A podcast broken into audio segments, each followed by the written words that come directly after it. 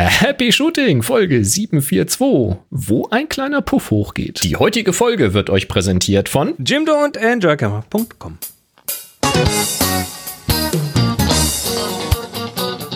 Hier ist eine weitere Ausgabe von Happy Shooting, der Fotopodcast. Ja, frohen vierten Advent. Achso, Freunde vierter der. Nacht da Stimmt. draußen, nicht wahr? Mach mal, mach mal ein Feuer an, also so ein kleines. Ja, aber ist jetzt nicht die Bude anzünden. das ist keine Nee, so gute Wach- Idee. Wachs und Kerze und Ja, so natürlich. LED-Licht. Hallo. Und hier sind eure Moderatoren, Boris und Chris. Ist das nicht so? Also ich, ich finde ja so LED-Lichter an, an so auf, auf so einem Adventskranz. Das wäre ein bisschen, das ist ein bisschen, da muss doch was brennen irgendwie. Das kann man aber schon machen. Es klaut dir keinen Sauerstoff, stinkt dir nicht die Bude zu beim Ausmachen. ist eine tolle Sache. Das ist nicht wahr. Boah, LED-Licht. Warte mal, ist- Warte mal. Super. Ich muss, mal, ich muss mich mal kurz entkleiden. Für alle, für alle die, Moment, ich höre Das ist schön, dass du nichts, wartest, bis Für wir mit der Sendung angefangen nur, haben. Für alle, die nur zuhören, ähm, habt was verpasst, aber okay. Ah, Ja. ist das hell. Okay, Hauptsache, ihr ähm, macht euch kein Irrlicht an, dann ist schon alles in Ordnung. Irrlicht. Ah, ein Irrlicht. Ein irres Licht. Ein irres Licht. Wir sind äh, wieder da. Heute ist der, äh, was ist denn heute? Der 21. Dezember. Ich bin der Chris, da drüben ist der Boris und wir sind Happy Shooting und reden hier über Fotografie. Meistens. Und ähm, im, im Allgemeinen und im Speziellen. Und äh, heute ist die äh, Folge 742. Das ist die letzte Folge in diesem Jahr. Oh ja. Danach ist, danach ist rum. Danach ist Schluss. Ja, ähm, wir äh, wollen trotzdem natürlich äh, von euch hören und deshalb ähm, könnt ihr hier live mitmachen auf dem Happy Shooting Slack-Kanal dienstags 18 Uhr. Den Slack findet ihr in den Shownotes. Da gibt es einen Link, den unsere wunderbaren Shownoteurinnen und Shownoteure äh, da reingepackt haben.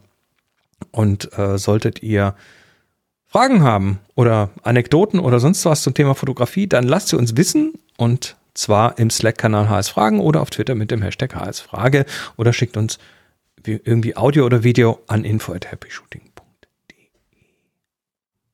Ganz leise. So macht man das. Sehr schön.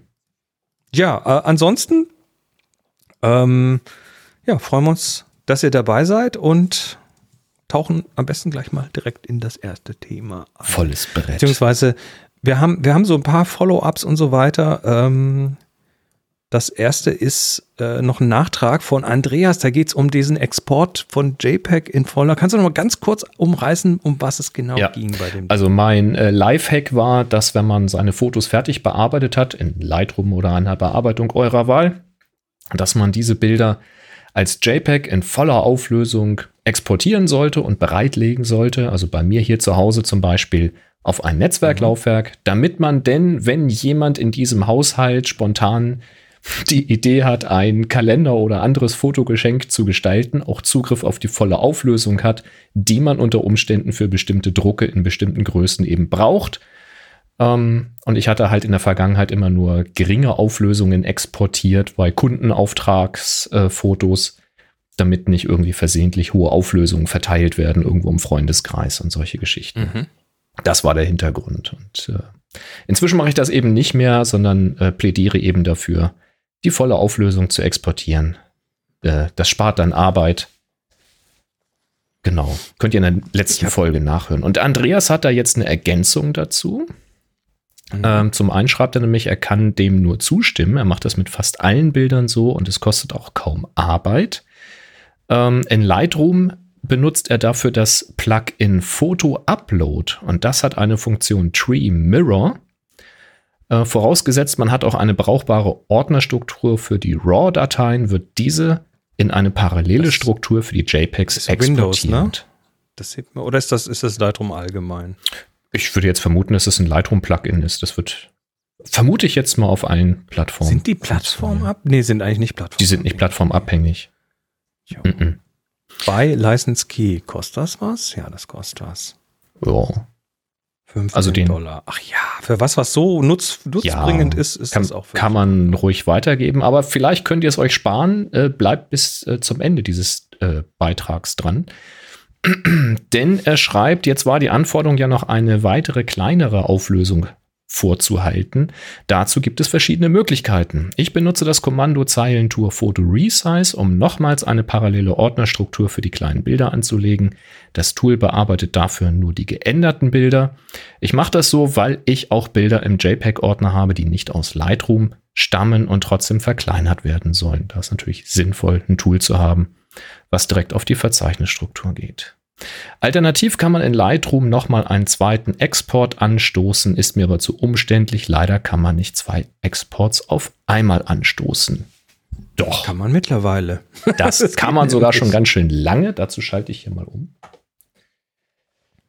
Es gibt da nämlich eine Möglichkeit. Und zwar, wenn ihr in Lightroom, und ich rede hier von Lightroom Classic, wenn ihr also in Lightroom Classic in den Export gebt, geht, äh, mit, an, äh, mit markierten Bildern. Dann seht ihr einen Export-Dialog und auf der linken Seite werden eure gespeicherten ähm, Voreinstellungen, die Presets, angezeigt. Die könnt ihr in Ordner äh, sortieren und strukturieren, wie ihr das wollt und benennen, wie ihr das mögt. Und dort gibt es jetzt äh, auch schon seit einigen Versionen so eine Checkbox davor. Da kann man Häkchen dran setzen. Da kann man sagen, mit diesem Export möchte ich jetzt folgende Exporte machen. Und hier in dem Beispiel, was ich gerade einblende, ist eben Full Size und eben 1000 mal 1000, also lange Kante 1000, äh, ausgewählt, also zwei ähm, Exporter ausgewählt. Und was dann passiert, wenn man in den nächsten Schritt geht, dann geht nämlich ein weiterer Dialog auf. Dann kann man eben für jeden der gewählten Exporte sagen, wo denn das hingehen soll. Weil ein Preset kann ja entweder einen Ordner vorgegeben haben, den kann man fest einstellen. Da könnte man dann High-Res und Low-Res zum Beispiel reinschreiben. Da muss man das nicht immer selber machen. Da kann aber auch drin stehen, frag mich beim Export, welcher Ordner es sein soll. Und dann muss man hier halt was eintragen, weil es sonst nicht vorbelegt ist. Was man aber außerdem tun kann, ist ganz oben gibt es äh, eine Option, die kann man anhaken, die ist per Default nicht angehakt, dass man einen Parent-Folder, also einen, äh, einen Hauptordner für diesen gesamten Export setzt. Und da habe ich hier in diesem Beispiel eben ein, ähm, ein User-Verzeichnis Batch-Export angelegt. Und was Lightroom dann macht, ist, dass er mir auf dem Zielordner den Ordner Batch Export anlegt und dann darunter für den einen Export FullRes die Bilder exportiert und in einen anderen Unterordner LowRes ebenfalls die Bilder exportiert in den verschiedenen Auflösungen, wie man hier im Bild sehen kann. Bei FullRes 8,6 Megabyte, bei LowRes 600 Kilobyte. Das ist äh, nicht ganz uncool. Das äh, ist tatsächlich sehr, sehr praktisch und das kann man damit sehr schnell und einfach ähm, lösen, dieses Problem. Und das geht natürlich dann auch mit beliebig vielen Presets, wenn man da verschiedene Vorgaben hat. Sehr praktisch. Ich, ich habe ja, hab ja noch so ein Ding. Also ich bin ja einer, der immer bedarfsexportiert. Also mhm. ich gehe jetzt nicht her und exportiere mal das Zeug, wenn es fertig ist, sondern die Bearbeitungen sind da ja drin und ähm, ich exportiere dann immer, wenn ich sie brauche, in dem entsprechenden Format. Mhm. Und ähm, ich habe, und das so halt über Presets beim Export. Und da sind so typische Sachen wie zum Beispiel äh, per E-Mail in, einem, in einer kleineren Version oder in einer, einer etwas äh, leichtgewichtigeren Version. Und für diese Exports, wo ich dann irgendwas irgendwo attache, ähm, habe ich hier auf dem Mac den Export-Folder als meinen Punkt Trash-Folder genommen. Es gibt äh, diesen versteckten Folder in deinem Home Directory und das ist dein, dein Mülleimer im Prinzip. Mhm. Und du nimmst den als Export-Folder, hängst dann diese Bilder an die E-Mail ran, verschickst die und fertig. Das nächste Mal, wenn dein Mülleimer leerst, sind die, äh, sind wieder, die weg. wieder, weg. So, du musst die also Trick. gar nicht irgendwie managen, sondern die sind halt, die verschwinden halt quasi von selber wieder.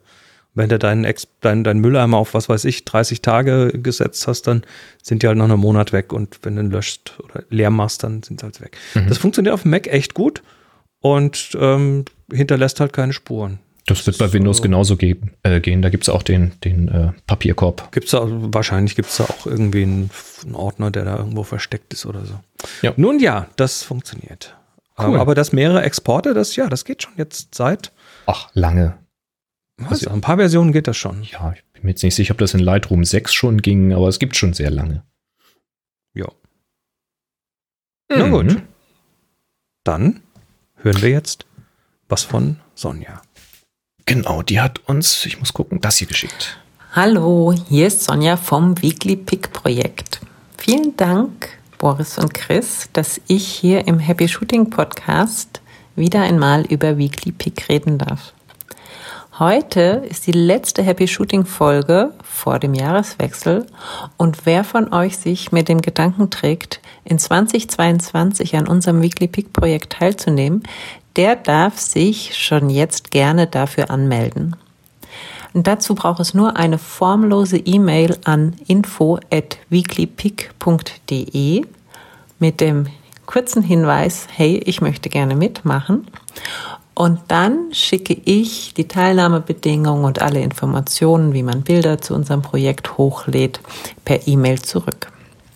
Und in dem E-Mail steht dann auch drin, wie man in unseren Slack kommt. Das alles dauert etwas und wird von mir in Handarbeit erledigt. Und deshalb ist meine Bitte, nicht erst am 31.12. das Mail zu schicken, sondern ihr dürft euch gerne jetzt schon über die Feiertage bei uns per E-Mail melden, wenn ihr mitmachen wollt. Und dann freuen wir uns über neue Teilnehmerinnen und Teilnehmer bei Weekly Pick in 2022. In diesem Sinne wünsche ich allen 321 Happy Shooting. Ja, also Weekly Pick, ähm, noch, nur noch mal kurz, kurz zur Erinnerung oder für die, die neu dabei sind, ist äh, eine kleine aber sehr feine Community, die, ähm, ja, ich sag mal so, sich gegenseitig so ein bisschen schubst, Bilder zu machen, regelmäßig. So dieses, äh, oh, äh, oh, macht mal, ne, so.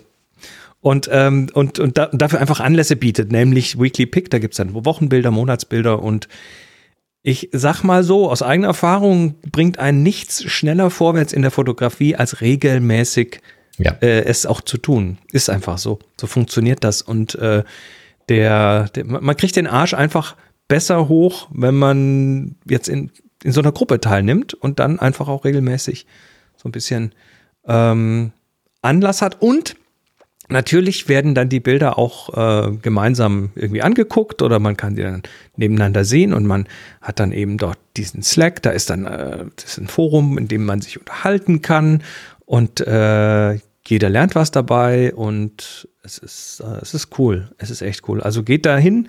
Wie gesagt, info at weeklypick, weekly, w-e-e-k-l-y-p-i-c.de. Das ist nachher sicher auch gleich in den Shownotes noch drin. Macht da mit. Sehr schön. So. Kommen wir zum Follow-up. Also, der, du, hat, du hattest äh, letzte Episode, letzte Folge in deinem jugendlichen Leichtsinn erzählt, dass man ja in so einem Sucher von der Kamera äh, 3D sehen kann. Richtig. Hattest du so, hattest du so in einem Nebensatz erwähnt. Was auch nicht gelogen äh, ist per se. Moment, Moment, wir gucken es uns gleich an. Ganz, ich baue das jetzt mal didaktisch auf. Also, Mach der das. Detlef hat sich gemeldet und schreibt uns, moin ihr zwei, ich habe da mal eine Frage. Zur, Einle zur Einleitung des Lichtfeld-Objektivthemas, ist hier oben, erwähnte Boris eine Art 3D-Phänomen, welches man auf Mattscheiben von Großformatkameras sehen soll. Zum Beispiel. Mein erster, mein erster Gedanke war, dass das großer Käse sei. Wie soll das sein? Ein Objektiv gleich 2D und zwei Objektive gleich 3D. Aber wer weiß, von Großformatkameras habe ich keine Ahnung. Also Vorsicht mit vorliegenden Schlüssen, dachte ich mir. Da musst du mal nachhaken. Vielleicht könnt ihr noch mal drauf eingehen. 1, 2, 3, Happy Shooting, Gruß. Detlef. Gibt ähm, übrigens auch für Kleinbild und für Mittelformat. Selber Effekt. Richtig. Also, ähm, äh, ja, und natürlich, natürlich, Detlef, hast du recht. Erstmal, rein logisch gesehen, da ist ein rein Objektiv, logisch gesehen, ja. Das Objektiv hat, hat, hat ja, ist ja nur ein Auge und das äh, projiziert dann auf eine zweidimensionale Mattscheibe. Und äh, da kann man natürlich von hinten aus verschiedenen Winkeln drauf gucken, aber das Bild entsteht ja auf der Mattscheibe und ist damit ein zweidimensionales Bild. Und damit ist, ist einfach so. Es, da ist nichts 3D erstmal. Wenn das eine Mattscheibe ist, also sprich ein, ein geätztes Glas, ein mattes Glas. Ja. Wenn das aber keine Standard-Mattscheibe ist, sondern ich, äh, ich was Vernünftiges. was ordentliches. nee, was, was machen die Hersteller? Sie bauen unter anderem, ich habe hier zum Beispiel eine Mamiya 645, ne? Mhm. das ist mein altes Schätzchen. Ähm, ja, schönes und Beispiel. Die hat einen so, sogenannten Schachtsucher. In mhm. diesem Schachtsucher, pass mal auf, ich mache mich mal ein bisschen größer hier, dann sieht man es besser. So, in diesem Schachtsucher, den kann man wegmachen. Äh, äh, so, kann man oben abnehmen, das ist nämlich modular, diese Kamera. Hier ist jetzt eine Mattscheibe drin. Mhm. Diese Mattscheibe schaut man von oben mit zwei Augen an. Und diese Mattscheibe ist keine einfache, simple Glasmattscheibe, sondern um dieses Licht ein bisschen besser auszubeuten, packen die Hersteller da manchmal eine sogenannte Fresnel-Linse rein. Das sind diese flachen Linsen mit diesen konzentrischen und Kreisen drauf. Die sind halt zum Beispiel auch heller als klassische die sind heller, darum geht es jetzt erstmal. So, mhm. ähm, jetzt schauen wir uns mal, pass mal auf, ich stelle hier mal um. Ich habe da mal was vorbereitet. Äh, da sind wir. Ähm, hier. So sieht das aus, wenn man so eine Parallaxe hat. Ne? Wir haben hier zwei Augen. Eines. Ui. Und also rechts ist ein Licht. Mhm. Dann ist da irgendwo ein Pfosten im Weg und dann haben wir zwei Augen und das eine Auge schaut auf den Pfosten und sieht das Licht nicht. Mhm. Der verdeckt das und das andere sieht das. Das ist eine Parallaxe. Ne? Also das eine Ding ist näher dran mhm. und deshalb haben wir natürlich da zwei unterschiedliche Pfade, die jetzt zu diesem Lichtchen hingehen. Genau. Kann man auch so ganz einfach mit dem Daumen, ne, ausgestreckt, einen Daumen vor sich und dann mit dem Klassiker. einen, mit dem anderen Auge drüber gucken, dann springt der Daumen vor dem Hintergrund, klassische Parallaxe. Genau, so sieht das aus. Jetzt ähm, habe ich hier einen kleinen, warte mal, ist das hier? Ich muss ja mal ein bisschen, na da, ja. Jetzt ist die Frage, wenn wir da jetzt eine Kamera dazwischen tun, also sprich eine Mattscheibe, geht das noch? Funktioniert das? So mit rechtem Auge. Also kann man übrigens auch wirklich tatsächlich so Daumen raus und dann so rechts, links einfach mit den Augen knibbeln, so auf und zu, so und dann äh, sieht man das. Also funktioniert das, wenn man da eine Mattscheibe dazwischen macht. Und ähm, der Versuchsaufbau ist, warte mal, habe ich da, hier ist der Versuchsaufbau. Ich habe hier nämlich ein Stück Video. So, ähm, da habe ich jetzt hier, äh, da hinten, so hinter mir sieht man diese Lämpchen, ne? das ist hier äh, an der Rückwand hier. Und dann ist da ein Pfosten, das ist ein Lichtstativ. Genau, also hast ein Stativ vor dem Hintergrund aufgebaut. Genau. Dann steht auf einem weiteren Stativ die Mamiya 645 mit dem Schachtsucher. Mhm. Und dann ist dahinter nochmal ein Stativ und da oben ist ein Slider dran und da kann man jetzt ein Smartphone festmachen, mit dem man dann oben in den Schachtsucher reinführt. Du lässt also quasi ein, ein Smartphone in den Schachtsucher hineinschauen, um uns jetzt genau, zu zeigen, ist, was passiert. Und das ist rechts-links verschiebbar, dass mhm. man das dann auch mal sieht. Also ähm, im Großen und Ganzen ist also das hier der Versuchsaufbau. Rechts Licht, dann der Pfosten, dann die Kamera mit einer Fresnel-Linse mhm. und dann äh, der Slider. Mhm. Ja, soweit, so klar. So, und jetzt äh, sliden wir hier mal. Also im Video, jetzt wäre der Zeitpunkt, wo alle, die zuhören, vielleicht auch mal zu gucken, weil das äh, sieht man jetzt tatsächlich auch. Also, ich, ähm, ich slide jetzt einfach mal so hin, ne? Und da fällt schon mal ganz zuerst auf, wenn man in diesen Schachsucher reinguckt, dass es tatsächlich sehr tief und äh, sehr plastisch aussieht. Das liegt natürlich jetzt in erster Linie mal dran, dass diese Mittelformatkamera mit, dem, mit der Schärfentiefe ganz anders umgeht als eine Kleinbildkamera. Das ist einfach ungewohnt. Ähm, Richtig. Und deshalb wirkt das einfach sehr tief. Aber das ist nicht der ganze Effekt. Ähm, jetzt guckt mal dieses eine Lichtchen an, wo der rote Pfeil drauf ist. Das, was rechts unten an dem Pfosten ist. Und schaut mal, wie das quasi verschwindet. Mhm. Es ist, bewegt sich ein ganz bisschen vor dem, also hinter dem Pfosten oder der Pfosten. Es ist eine leichte Parallaxverschiebung. Das, das Thema Und du hast ist, jetzt auch keine großen das? Abstände da. Ne? Ist, Guck mal hier, ich habe hab das, mal, hab das mal rausgezoomt. Äh, man sieht es also links tatsächlich, das mhm. Lichtchen verschwindet und kommt wieder. Also da ist eine echte Parallaxe da mhm. aus verschiedenen Blickwinkeln. Mhm. Also das, das ist, äh, wie, wie kann das sein? Ich habe doch nur eine Linse und diese eine Linse, die ist ja auch nur ähm, die ist ja auch nur, äh, hat ja nur einen Punkt. Nein, hat sie nicht. Hat sie nicht. Jetzt wird es interessant. Diese Linse hat ja eine, also hier, wenn, wenn man sich diese Linse mal von vorne anguckt, dann hat diese Linse einen, eine Öffnungspupille und diese hat einen Durchmesser. Mhm. Das heißt, man hat tatsächlich die Möglichkeit, mehrere Lichtpfade dadurch ähm, Also so weit, so groß wie der, die Öffnungspupille ist, so breit kann auch die Parallaxe sein. Das ist nicht so viel wie bei unseren Augen. Die sind ja irgendwie, was sind das, sechs Zentimeter entfernt voneinander. Das hier ist wesentlich weniger, aber du hast trotzdem die Möglichkeit, da was zu verschieben. Und durch die Fresnel-Linse werden diese verschiedenen Pfade dann auch ähm, dem jeweils rechten oder linken Auge präsentiert, wenn man sich die genau, wenn man oben in diese Mattscheibe tatsächlich mit zwei Augen reinschaut, was man beim Schachtsucher tut. Mhm. Ähm, jetzt ist das Interessante, dass du das auch probiert hast, mhm. aber nicht mit so einer Mittelformatkamera, wo okay. ja, äh, wo ja der, die Mattscheibe relativ groß ist, sondern du hast das äh, gemacht mit mit einer EOS 5D. Ähm, Spiegelreflex. Ne? Mhm.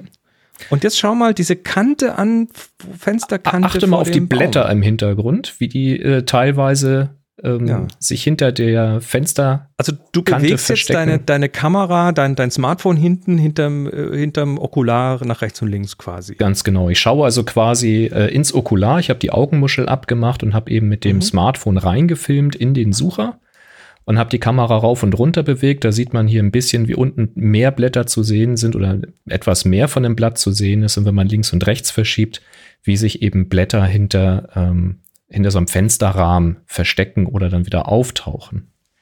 Ähm, ich habe also das dann das noch mit einer anderen Motivik äh, ausprobiert, ähnlich wie du das gerade gemacht hast.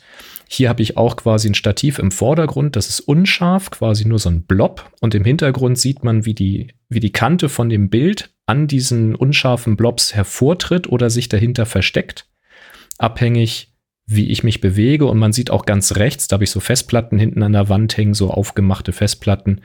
Wenn ich mich links und rechts bewege, ähm, wie der Monitor von dem Rechner, das ist rechts diese helle Kante, das ist die Monitorkante, ähm, wie sich da der Abstand ändert dazu. Und da sieht man es auch noch mal beim Blob von dem Stativ sehr deutlich. Und wenn du das Objektiv dir vorne anguckst, dann ist wahrscheinlich die Öffnung auch nicht viel anders wie hier bei der Mittelformatkamera. Nö, das ist das 70 also bis 200 damit, Millimeter gewesen.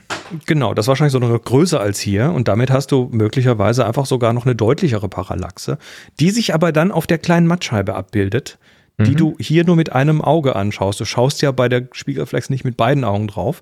Hier zum Beispiel ähm, auch, wenn du, du da möglicherweise rechts, auch einen 3D-Effekt. Wenn du hier rechts an den Rand guckst, ähm, ja. wie die Festplatte da plötzlich mehr zu sehen ist oder fast verschwindet äh, an der Bildkante. Das ist dieser 3D-Effekt. Also kommt ein bisschen eben auf die Mattscheibe an und wie das, äh, wie das da zusammenhängt. Ähm, hier, Holger hat das gerade im Chat auch nachvollzogen. Also er hat mhm. das auch mal getestet mit einer, mit einer TLR, mit einer zweiäugigen äh, Spiegelreflexkamera. Ja, es ist, ähm, es ist, es ist abgefahren. Es ist wirklich abgefahren, aber es tut, es ist dreidimensional und ja. das, damit, aber, aber das geht natürlich in dem Moment kaputt, wo, wo du da eine ganz simple Mattscheibe reinmachst, die halt einfach nur geätztes Glas ist. Ne? Ja, weil da geht der Effekt dann verloren irgendwie. Ähm, genau. Das kann ich jetzt optisch allerdings nicht erklären, warum der Effekt dann verloren geht. Ähm, Doch, weil du hast ja, halt so. du hast ja eine Mattscheibe, die halt dann ein flaches Bild hat und nur, nur durch diese Fresnel-Linsen kriegst du quasi äh, separate optische Pfade. Ansonsten hast du einfach eine zweidimensionale Projektion. Das ist ja auch beim Kino so. Da wird zweidimensional, also der, die Kinoleinwand ist eine Mattscheibe im Prinzip. Ja, ist Und ähm, da wird das Bild drauf projiziert und da kannst du noch so sehr im Kinosaal rumrennen. Da kannst du nicht den James Bond hinter den Kopf gucken. Ja, so. aber es ist ja auf dem Film schon plan. Das ist ja ein schlechtes Beispiel. Da projizierst ähm, ja nicht die ähm. Realität auf die Mattscheibe, sondern du hast ja schon ein flaches Bild. Das ist ja schon fertig, das Bild. Ähm, das wäre ja nochmal was anderes. Also warum das äh, jetzt konkret so ist, äh, kann ich nicht sagen. Aber diese Aussage hätte ich mit einem Sternchen versehen sollen. Das ist so. Also ja, es gibt diesen 3D-Effekt und ja, es hängt davon ab, was man als Mattscheibe in seiner Kamera hat. Tja. Aber ich kann sagen, dass das sehr beeindruckend ist, wenn man eine solche Linse als Mattscheibe hat. Ähm, weil wenn man dann in so einen Schachtsucher reinschaut und kann dann quasi wirklich dreidimensional scharf stellen mit dem, was man da sieht, das ist schon echt geil. Mhm. Also David sagt, bei Blade Runner konnte man um die Ecken der Fotos gucken. Ja, ja. ja. Enhance. Ähm, ja, das hat ja aber auch in der Zukunft gespielt. Das dauert ja nicht mehr lange, dann können wir das. Genau. Also für mich, für mich war der Effekt tatsächlich kurz nachdem ich die Mamiya hatte, ich muss mal wieder den Sucher drauf machen, den Schacht. Ähm, kurz nachdem ich die, die, die habe ich seit zwölf Jahren jetzt ungefähr. Ähm, kurz nachdem ich die gekauft hatte, ist mir das aufgefallen und das hat mich dann nicht mehr losgelassen, bis ich das dann mal so hm. äh, bisschen experimentell nachstellen konnte. Man liest aber nicht viel drüber. Das ist das Problem. Ich habe dann tatsächlich gesucht, dachte, das beschreibt sich hier irgendjemand. Nee, habe nichts dazu gefunden. Tja. Blade Runner war 2019, I stay corrected. Ich dachte, das war oh. irgendwie 2119 oder so. 2019. Nein, nein, nein. Okay, gut. Ja, dann haben wir das noch nicht geschafft mit um die Ecke gucken. Wobei wir hatten schon mal das Thema mit äh, durch Wände gucken und solche Späße, also und auch so um die Ecke. Da gab es ja. schon. Aber das äh, gehört jetzt nicht hierher. Nun gut, gehen wir wieder zurück zur Zweidimensionalität und zwar zum Thema Fotografieren. Hier ist ein hübsches Projekt, was ich kürzlich gefunden habe. Also kürzlich, das ist schon wieder hier äh, 10, 12 Tage alt. Der ähm, unsere, unsere Lieblingswebsite Peter Pixel hat den Artikel über einen Fotografen, nämlich über ähm, Chris Porsche, Porsche, Porsche, Porsche SZ, weiß nicht, wie man schreibt. Ähm, der ist hergegangen und hat Fotos nochmal neu gemacht, die er vor 40 Jahren gemacht hat. Also Fotos nachgestellt. Mhm. Das Interessante ist aber, und das wird jetzt echt interessant, der hat damals auf der Straße Fremde fotografiert. Okay. Und hat es geschafft, viele davon wieder aufzutreiben und mit den originalen Menschen von damals, 40 Jahre später, What? Bilder nachzustellen. Jawohl. Wie findet man denn die Menschen wieder? Der wird sich ja nicht ja, aufgeschrieben glaube, haben, wer das ist. Ich glaube, er hat in der Nachbarschaft irgendwie plakatiert oder sonst wie ähm, und geguckt und ist ein paar haben sich wohl gemeldet. Also ne, hat natürlich andere Utensilien. Also hier ist einer, der mit so einem äh, Ghetto Blaster da irgendwie steht und der hat natürlich jetzt irgendwas anderes in der Hand. Ähm, hier die äh, die ähm, Mädels, die gerade so von der Schülerlotsin über die Straße geschubst werden und äh, da hat die dann später einfach nochmal so also Schülerlotsin und die Mädels aufgetreten. Ist ja klasse. Mit der Schüler Schülerlotsin. Das ist ja, ja, was für ein Aufwand. Ja, oder hier äh, wow. sind zwei, die vor so einem Gebäude gehen. Da ist jetzt einer davon, ist schon irgendwie gebrechlich und äh, fährt mit so einem alte Leute-Scooter durch ja, die so Gegend. Ein, so ein ähm, Elektroroller. Ja, geil. Genau, oder hier so der Eisverkäufer, der so einem Mädchen irgendwie Eis gibt und dann hat er halt tatsächlich die Frau und den alten Eisverkäufer wiedergefunden. Hier ist ein Eiswagen, Boris. Stark! Es ist, es ist wirklich ein schönes Projekt, weil es halt tatsächlich äh, die gleichen oh, Leute sind. Wie das liebevoll ist, ist das dran. denn? Ja, ist wirklich schön. Toll, zwei Menschen auf dem Karussell, zwei Mädels auf dem Karussell, auch nochmal und auch wieder aufs Karussell gesetzt. Ich meine, da muss ja auch erstmal, das Karussell muss ja auch da sein und alles. Ne? Oder hier einer mit seinem Auto. Wahrscheinlich damals noch das erste Auto. Ähm ja, aber immer noch einen geile, geilen Schlitten da. Ne? Nur der Afro ist Klar. kleiner. Mhm, toll. Klar. So vier Schwestern irgendwie, genau, ein Typ hinter einem, hinter einem Zaun. Schornsteinfeger. Junge hinterm Zaun, so mit Cappy. Ja, ja. Toll. Manchmal, manchmal sind es auch nur die gleichen Locations und die gleichen Leute, aber. Ja, aber es ist schon es versucht, es wirklich nachzustellen. Ja, ja, so. ja, ja, klar, klar. Also, es ist ein geiles Fotoprojekt, oder? Klasse. Wirklich, wirklich cool. Das hat mich Top. echt beeindruckt. Sehr, bin, sehr begeistert. So, sowas finde ich toll. Also auch, auch auf einer menschlichen Ebene einfach richtig toll, die Leute zu finden. Und die sind mit Sicherheit auch extrem überrascht gewesen, wenn sich da ein Typ meldet und sagt, hier, weißt du noch, damals. Oh ja, vielleicht, also wenn, wenn ich, ich weiß nicht, wie er es gemacht hat, aber ich hätte einfach deren Fotos irgendwie auf dem Plakat getan und gesagt, hier, kennst du dich wieder? In der Hoffnung, dass sie noch in der Nähe wohnen dann, ne? Ja. Tja. Klasse. Olga möchte wissen, wieso, wieso Eiswagen im Winter eigentlich keine Glühweinwagen sind. Äh, Wegen der Isolierung. Ich stelle mir gerade lauter betrunkene Leute vor. Weil der ja kühlt. Da ist noch Eis drin. Ach so. Das wäre dann Glüheis. Gibt's Aber auch. das hier gibt's auch. Happy Shooting, der Fotopodcast. Werbung. Das ist jetzt das Richtige für dich, wenn du einen Glühweinwagen haben solltest, den man buchen kann. Yes. Es gibt nämlich Jimdo, die uns hier unterstützen. Recht herzlich vielen äh, großen Dank. Habe ich noch andere Adjektive vergessen, die ich in die Kette werfen könnte? Mächtig, mächtig. Mächtig, mächtig, dickes, großes Dankeschön an dieser Stelle an Jimdo für den tollen Support. Das ist echt großartig. Und was Jimdo macht, ist, sie bieten euch eine Plattform, wo ihr ohne technische Hintergrundkenntnisse, Hintergrundwissen, sagt man, Webseiten für euch oder Bekannte gestalten könnt. Also wenn irgendjemand sagt, ja, ich hätte schon gerne eine und ich äh, weiß nicht, ich, egal wie einfach das ist, ich traue mich das nicht oder ich kann ja nicht, weil ich fahre den ganzen Tag mit dem Glühweinwagen durch die Gegend, wann soll ich denn das noch machen? Dann könnt ihr dieser Person ja helfen und ihm oder ihr eine Webseite gestalten bei Jimdo. Man kann die nämlich auch nachträglich dann übergeben an denjenigen oder diejenige, der oder die das gehören soll. Hm, das war jetzt grammatikalisch auch fragwürdig, aber kann man so machen.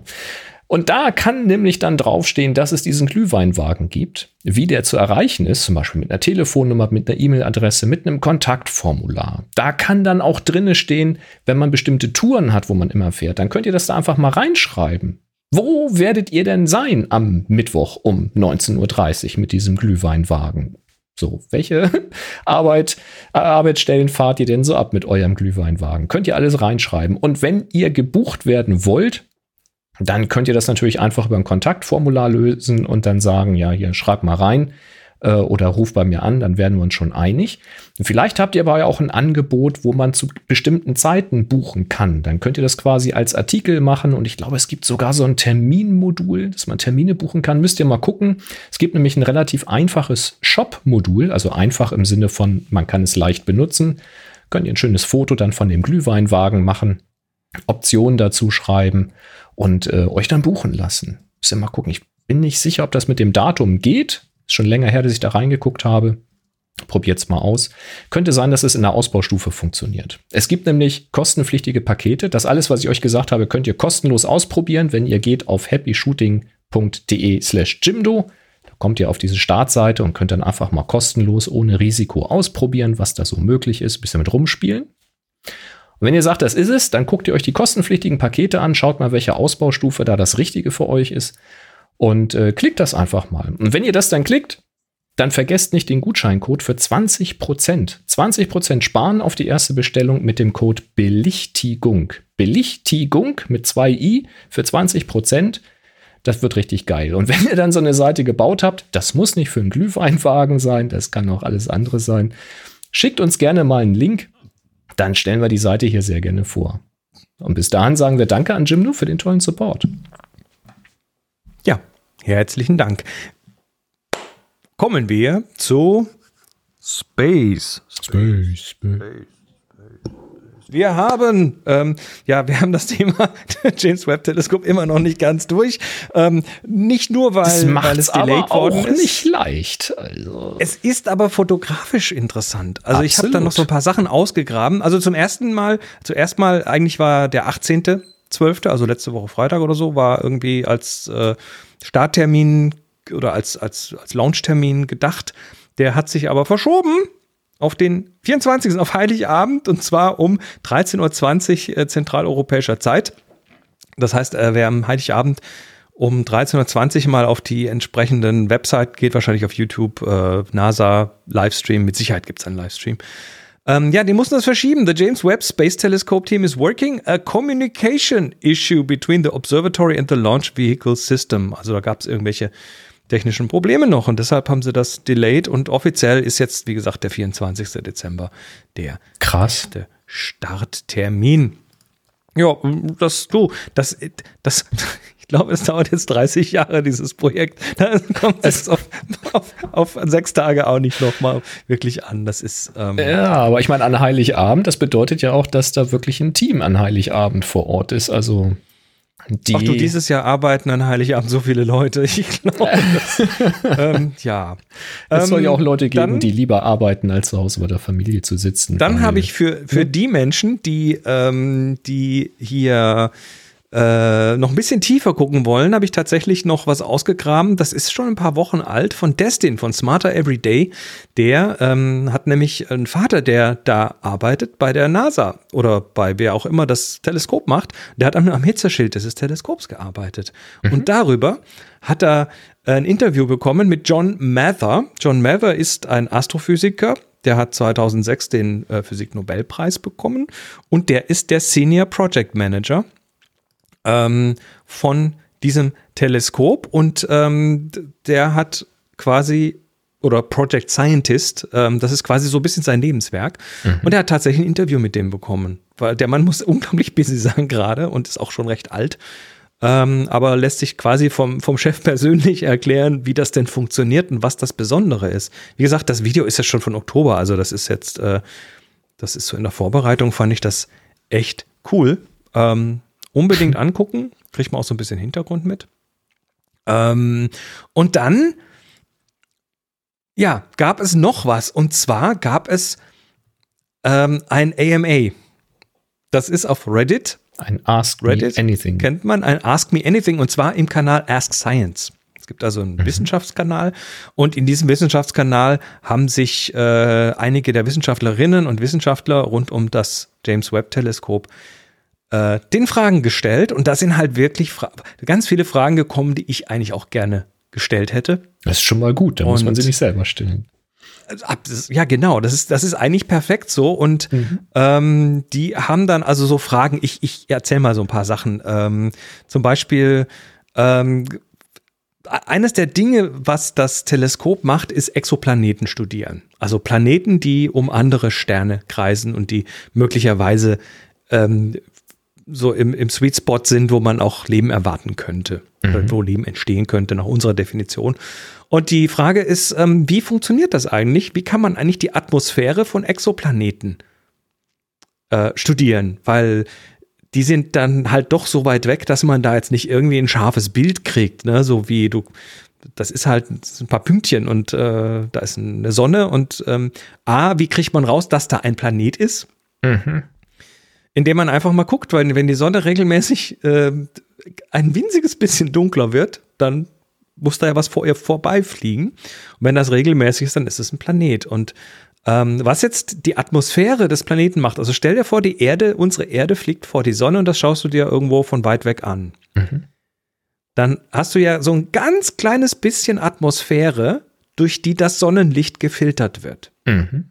Das heißt, es wird nicht nur dunkel, sondern die Licht Farbe ändert sich auch noch ganz, mhm. ganz das, leicht. Da das werden Spektrum Wellenlängen blockiert, mhm. genau. Da werden Wellenlängen, so funktioniert ein Filter, der nimmt ja was weg. Also werden Wellenlängen blockiert und äh, daraus lässt sich dann ableiten, weil die Instrumente so gut und so fein sind, ja, ich kann mir können kaum die damit quasi feststellen, auf was für einem niedrigen Niveau diese Änderung stattfindet. Das muss ja ein Hauch einer Änderung sein. Genau, genau. Das ist also wirklich äh, unglaublich äh, gute Instrumente. Das, also das ist das eine. Äh, das andere, was ich cool fand, war ähm, die Frage, ähm, also, also, da wurde einfach gefragt, was, was ist eine cool, was ist ein, ein cool, ein little known cool fact you personally learned about uh, while working on it? Also was, was, was für eine coole Sache hast du gelernt? Und dann sagte eine Wissenschaftlerin, ähm, One cool fact is that the entire surface of the primary mirror, das ist dieser sechseinhalb Meter große äh, Spiegel, der so aus so, so, so äh, Sechsecken besteht, die da zusammengefaltet werden, ähm, dass der von Hand wirklich ganz fein äh, nochmal von Hand ge ge sauber gemacht wurde, um den Staub runterzukriegen, der da vielleicht möglicherweise drauf ist. Also, we worked very hard to keep the mirrors clean, but since any dust has an impact on how deep we can see, we decided to do a final clean. Und dann haben sie also mehrere Methoden rausgeguckt, äh, wie man so ein wie man so einen äh, Spiegel am besten entstaubt und sauber kriegt und haben sich dann entschieden, ähm, ich, wo ist denn? Chris wühlt. Ja, Chris, Chris holt, sowas hier zu nehmen. Ein Pinsel. Das ist ein Pinsel, ein Small Hand Brush, like an old school shaving brush. Das hier ist der das ist ein Ziegenhaarpinsel, den ich habe. Ich nehme mal an, dass das was ähnliches sein wird. Dieser Ziegenhaarpinsel hat die Eigenschaft, weil das, weil das Haar so äh, ge gebaut ist, dass, dass es quasi Staub aufnimmt und nicht wieder abgibt. Muss also schon kräftig schütteln, um den Staub rauszukriegen.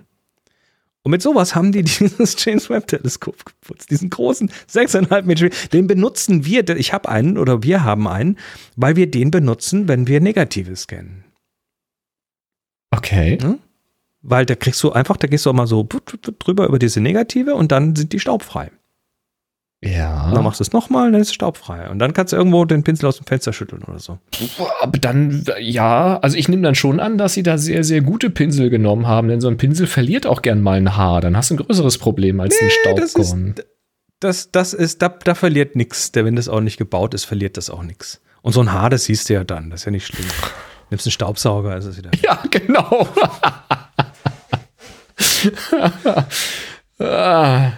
Schickst noch nee, mal also Saugroboter ist, drüber. Ist, also das ist so ein bisschen wie das Schiffsdeck mit der Zahnbürste putzen oder so. Na, das ist schon. Okay, ja, cool. Ähm, ja, was haben sie noch? Warte mal, lass mich das Video wieder anmachen. Das geht ja noch weiter. Da kann man nebenher so ein paar Bildchen sehen. Ähm, can the telescope clean its own mirrors? Or is it even necessary to do so in case of dust build? Aber also die Frage, kann das Teleskop seine eigenen Spiegel putzen? Weil wenn das mal da draußen ist, da kannst du nicht mehr ja. jemand hinschicken mit einem Pinselchen. So. Ähm, dann äh, sagt die Wissenschaftlerin, there's, there's no good way to clean the telescope mirrors after launch. We have been very careful keeping the mirrors clean pre-launch. And once it's, uh, it's on its way to L2, also zum Lagrange 2 Punkt, ähm, There should be very little dust build-up. Also ne, da gehen wir davon aus, dass nicht so viel Staub drauf ist. Äh, draußen gibt es schon Staub natürlich. Schreibt dann in Klammer, the universe may be dusty, but not like under your bed. Also so staubig ist es dann doch nicht. Ja, das stimmt. Ähm, die Frage, warum ist dieses äh, James Webb Space Telescope so groß, wie es ist? Warum ist das genau so groß, wie es ist? Ähm, können wir nicht was Größeres da hochschicken? Ähm, Antwort: Anything is possible, but not yet. Also noch nicht die Ariane 5, mit der das hochgeht. Äh, ist eine der größten Raketen. Mhm. Und sie bauen quasi das Ding. Äh, also es ist quasi jedes bisschen Platz, was diese Ariane hergibt, wird genutzt.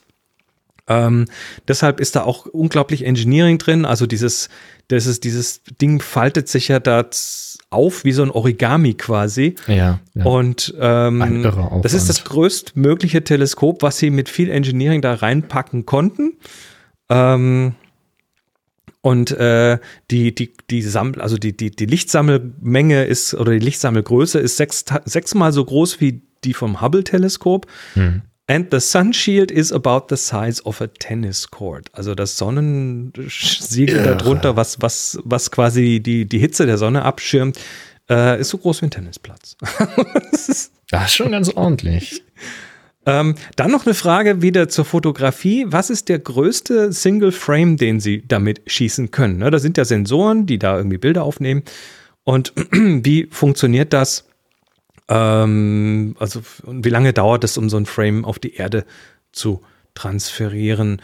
Und dann sagen sie, ja, also das, äh, das ähm, James Webb Teleskop ähm, macht a series of many short integrations that we later combine together on the ground. Also im Prinzip machen die das wie, äh, wie Menschen, die hier astrofotografieren, indem sie halt lauter kurze Aufnahmen machen und die hinterher stacken, also zusammenbauen. Das äh, passiert hinterher. Und ein individuelles Bild äh, wird in der Regel unter 20 Minuten belichtet, mhm. weil wenn, wenn es länger als das würde, dann gibt es zu viele, zu viel Kontamination durch äh, Cosmic Rays, also durch, ähm, durch so, äh, was halt so im Weltall rumschwirrt. Mhm. Und äh, allerdings die längsten, tiefsten äh, Observationen, die sie machen, werden tatsächlich mehr als eine Woche äh, im, in der Summe mehr als eine Woche lang belichtet werden. Holy shit.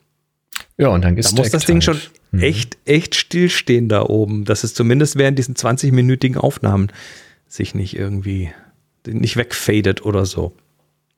Ja, das ist schon krass. Ähm, ne? Also die, die, die Position wirklich so im Blick zu behalten, weil ich meine, das Ding bewegt sich ja nicht gerade langsam durchs All. Das steht ja auch nicht still. Also nichts steht da oben still. Naja, dann, sie werden schon wissen, was sie tun. Also Junge, Junge. ich nehme an, dass sie das schaffen. Naja, Hubble, das machen sie mit Hubble, machen sie es ja auch. Also das ist, aber ich finde das faszinierend, wie das so geht. Ja. So. Und dann zum Thema Übertragung, ne? wie kriegst du die Bilder von da oben runter? Ähm, das Bild, äh, also J JWST, das James Webb Telescope, sends back data about as fast as a decent cable modem connection. Könnte man jetzt nachgucken, aber das ist jetzt nicht so langsam. Und sie, äh, sie schicken Daten zur Erde ungefähr acht Stunden äh, jeden Tag.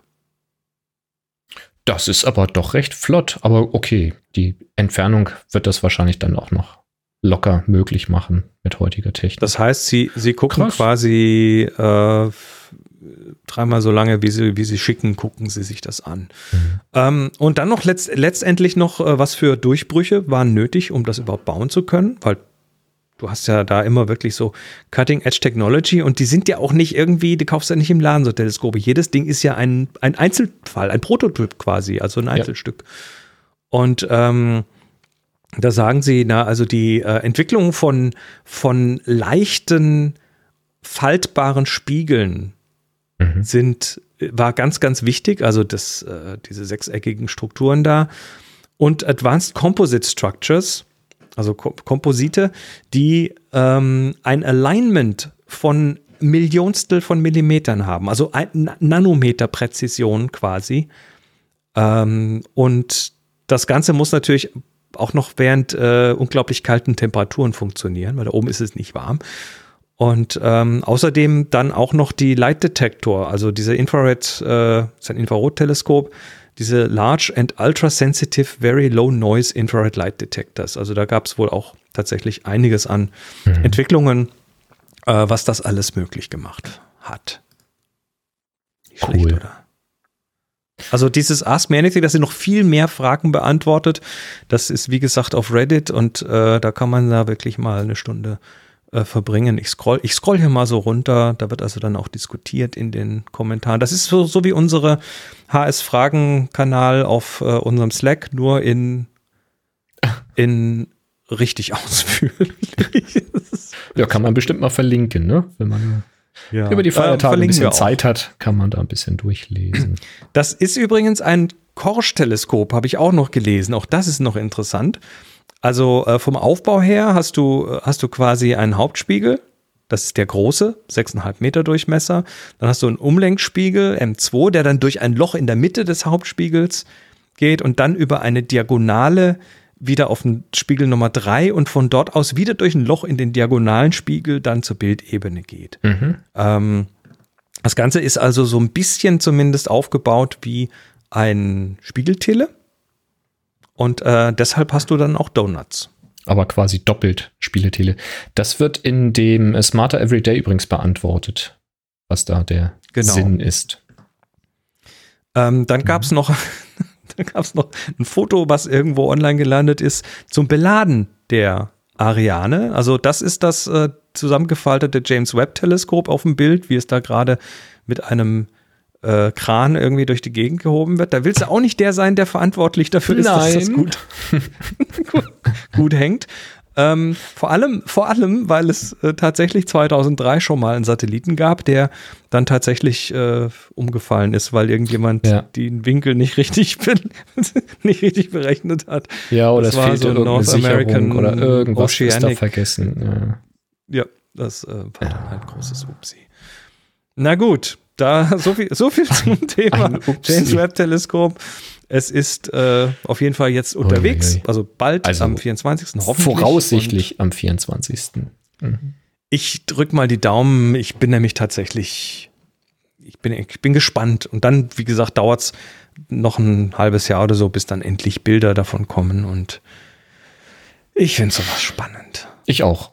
Wahnsinn. Ist, äh, Wahnsinnskamera. Endlich wieder neue Weltraumdokumentation. Die alten kenne ich inzwischen fast alle. Wird Zeit für was Neues.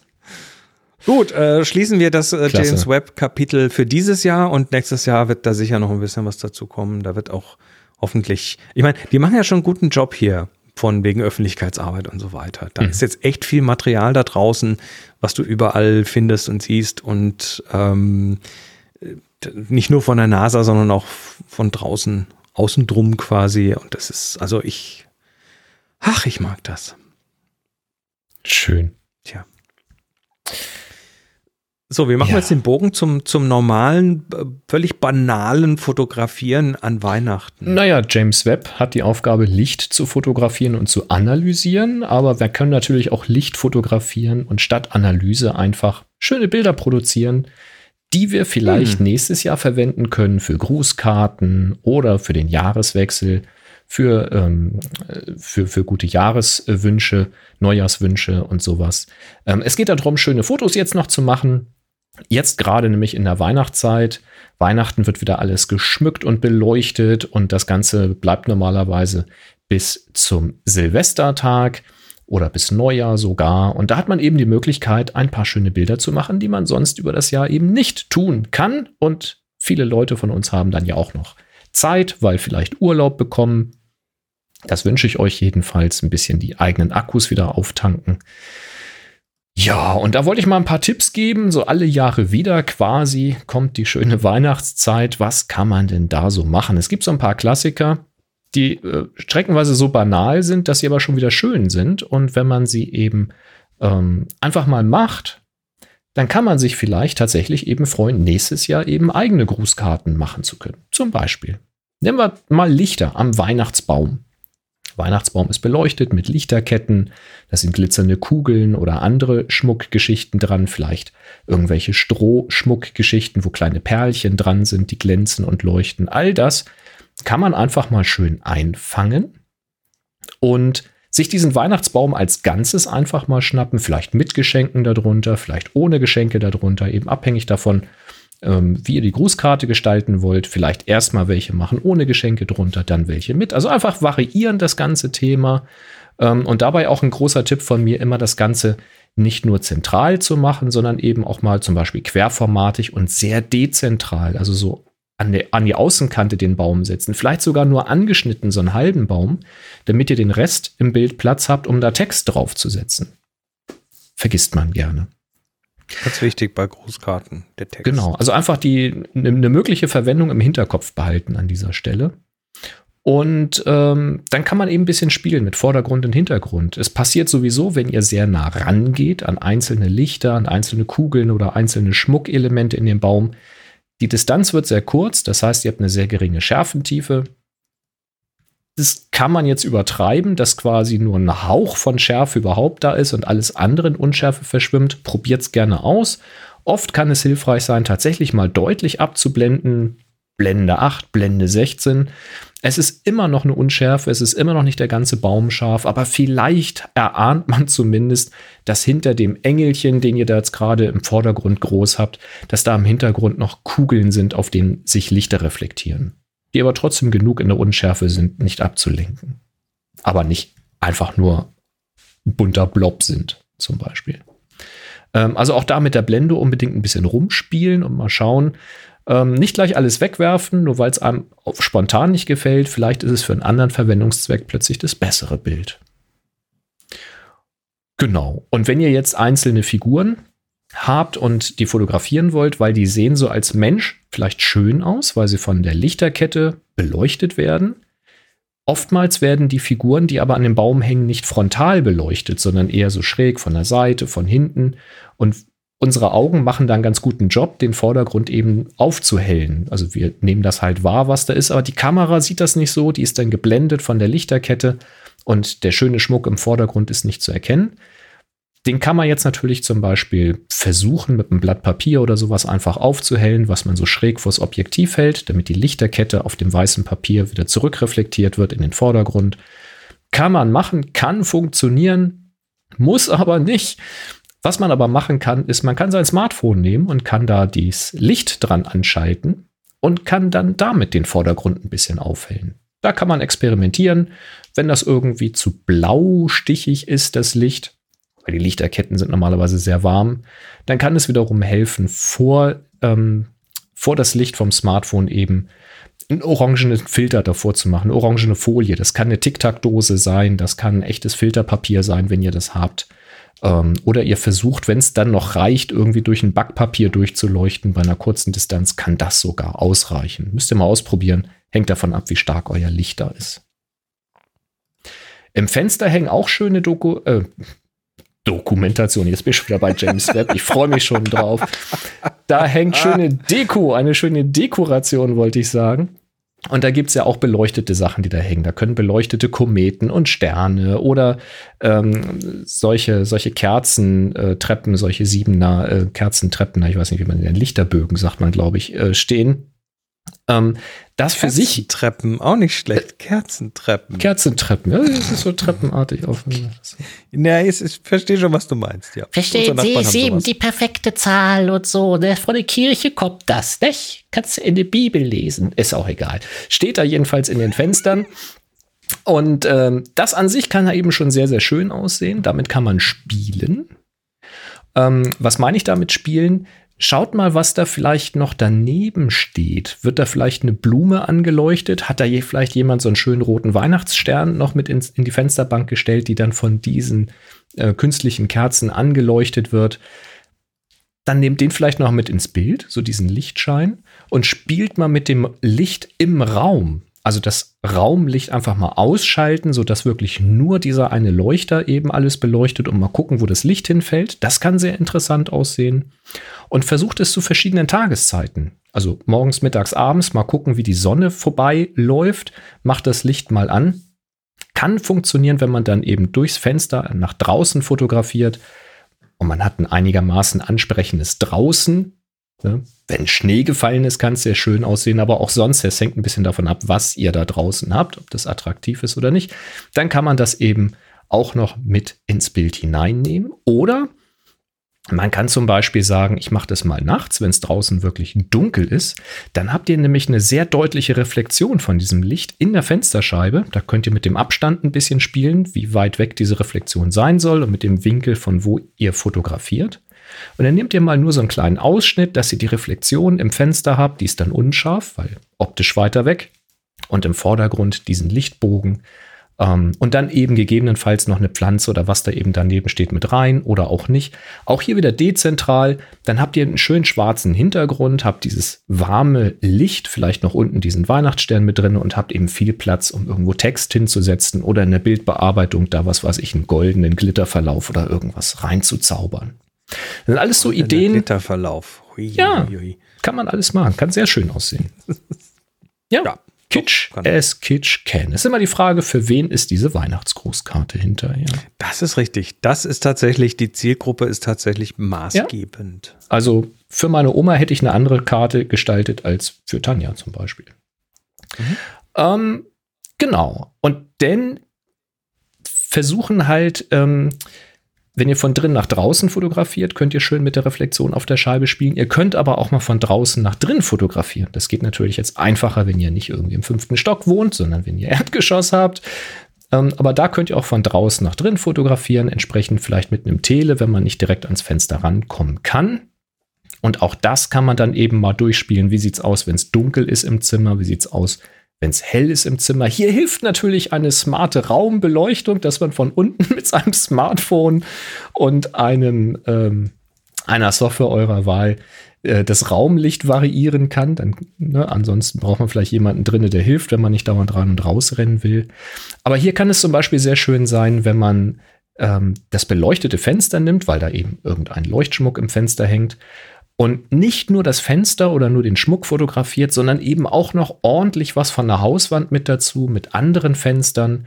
Kann sehr schön aussehen, wenn die anderen Fenster alle dunkel sind, dass nur dieses eine beleuchtet ist. Auch da habt ihr dann wieder Platz für einen helleren Text auf den anderen.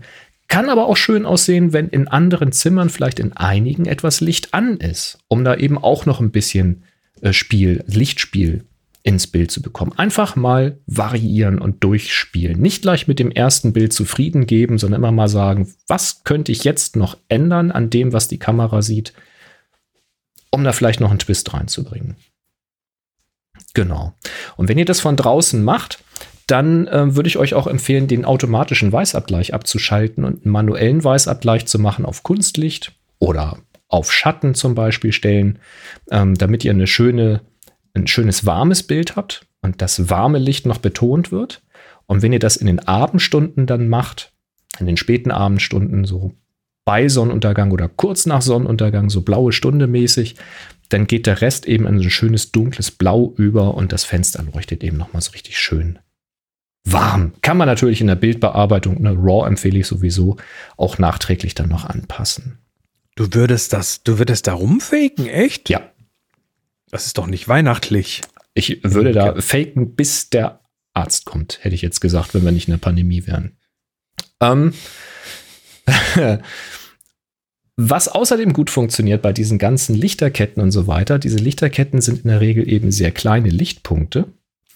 Und damit kann man Blendensterne zaubern. Das heißt, wenn ihr eure Kamera nehmt und stellt eine sehr kleine Blende ein, also einen großen Zahlenwert, Blende 20, Blende 22, guckt mal, was eure Kamera so hergibt. Da könnt ihr mal eine ganze Serie machen, um zu gucken, wie sich eure Objektive verhalten. Ähm, je kleiner die Blende ist, desto größer die Wahrscheinlichkeit, dass ihr so Sterneffekte bekommt von dem direkt in die Kamera leuchtenden punktuellen Licht.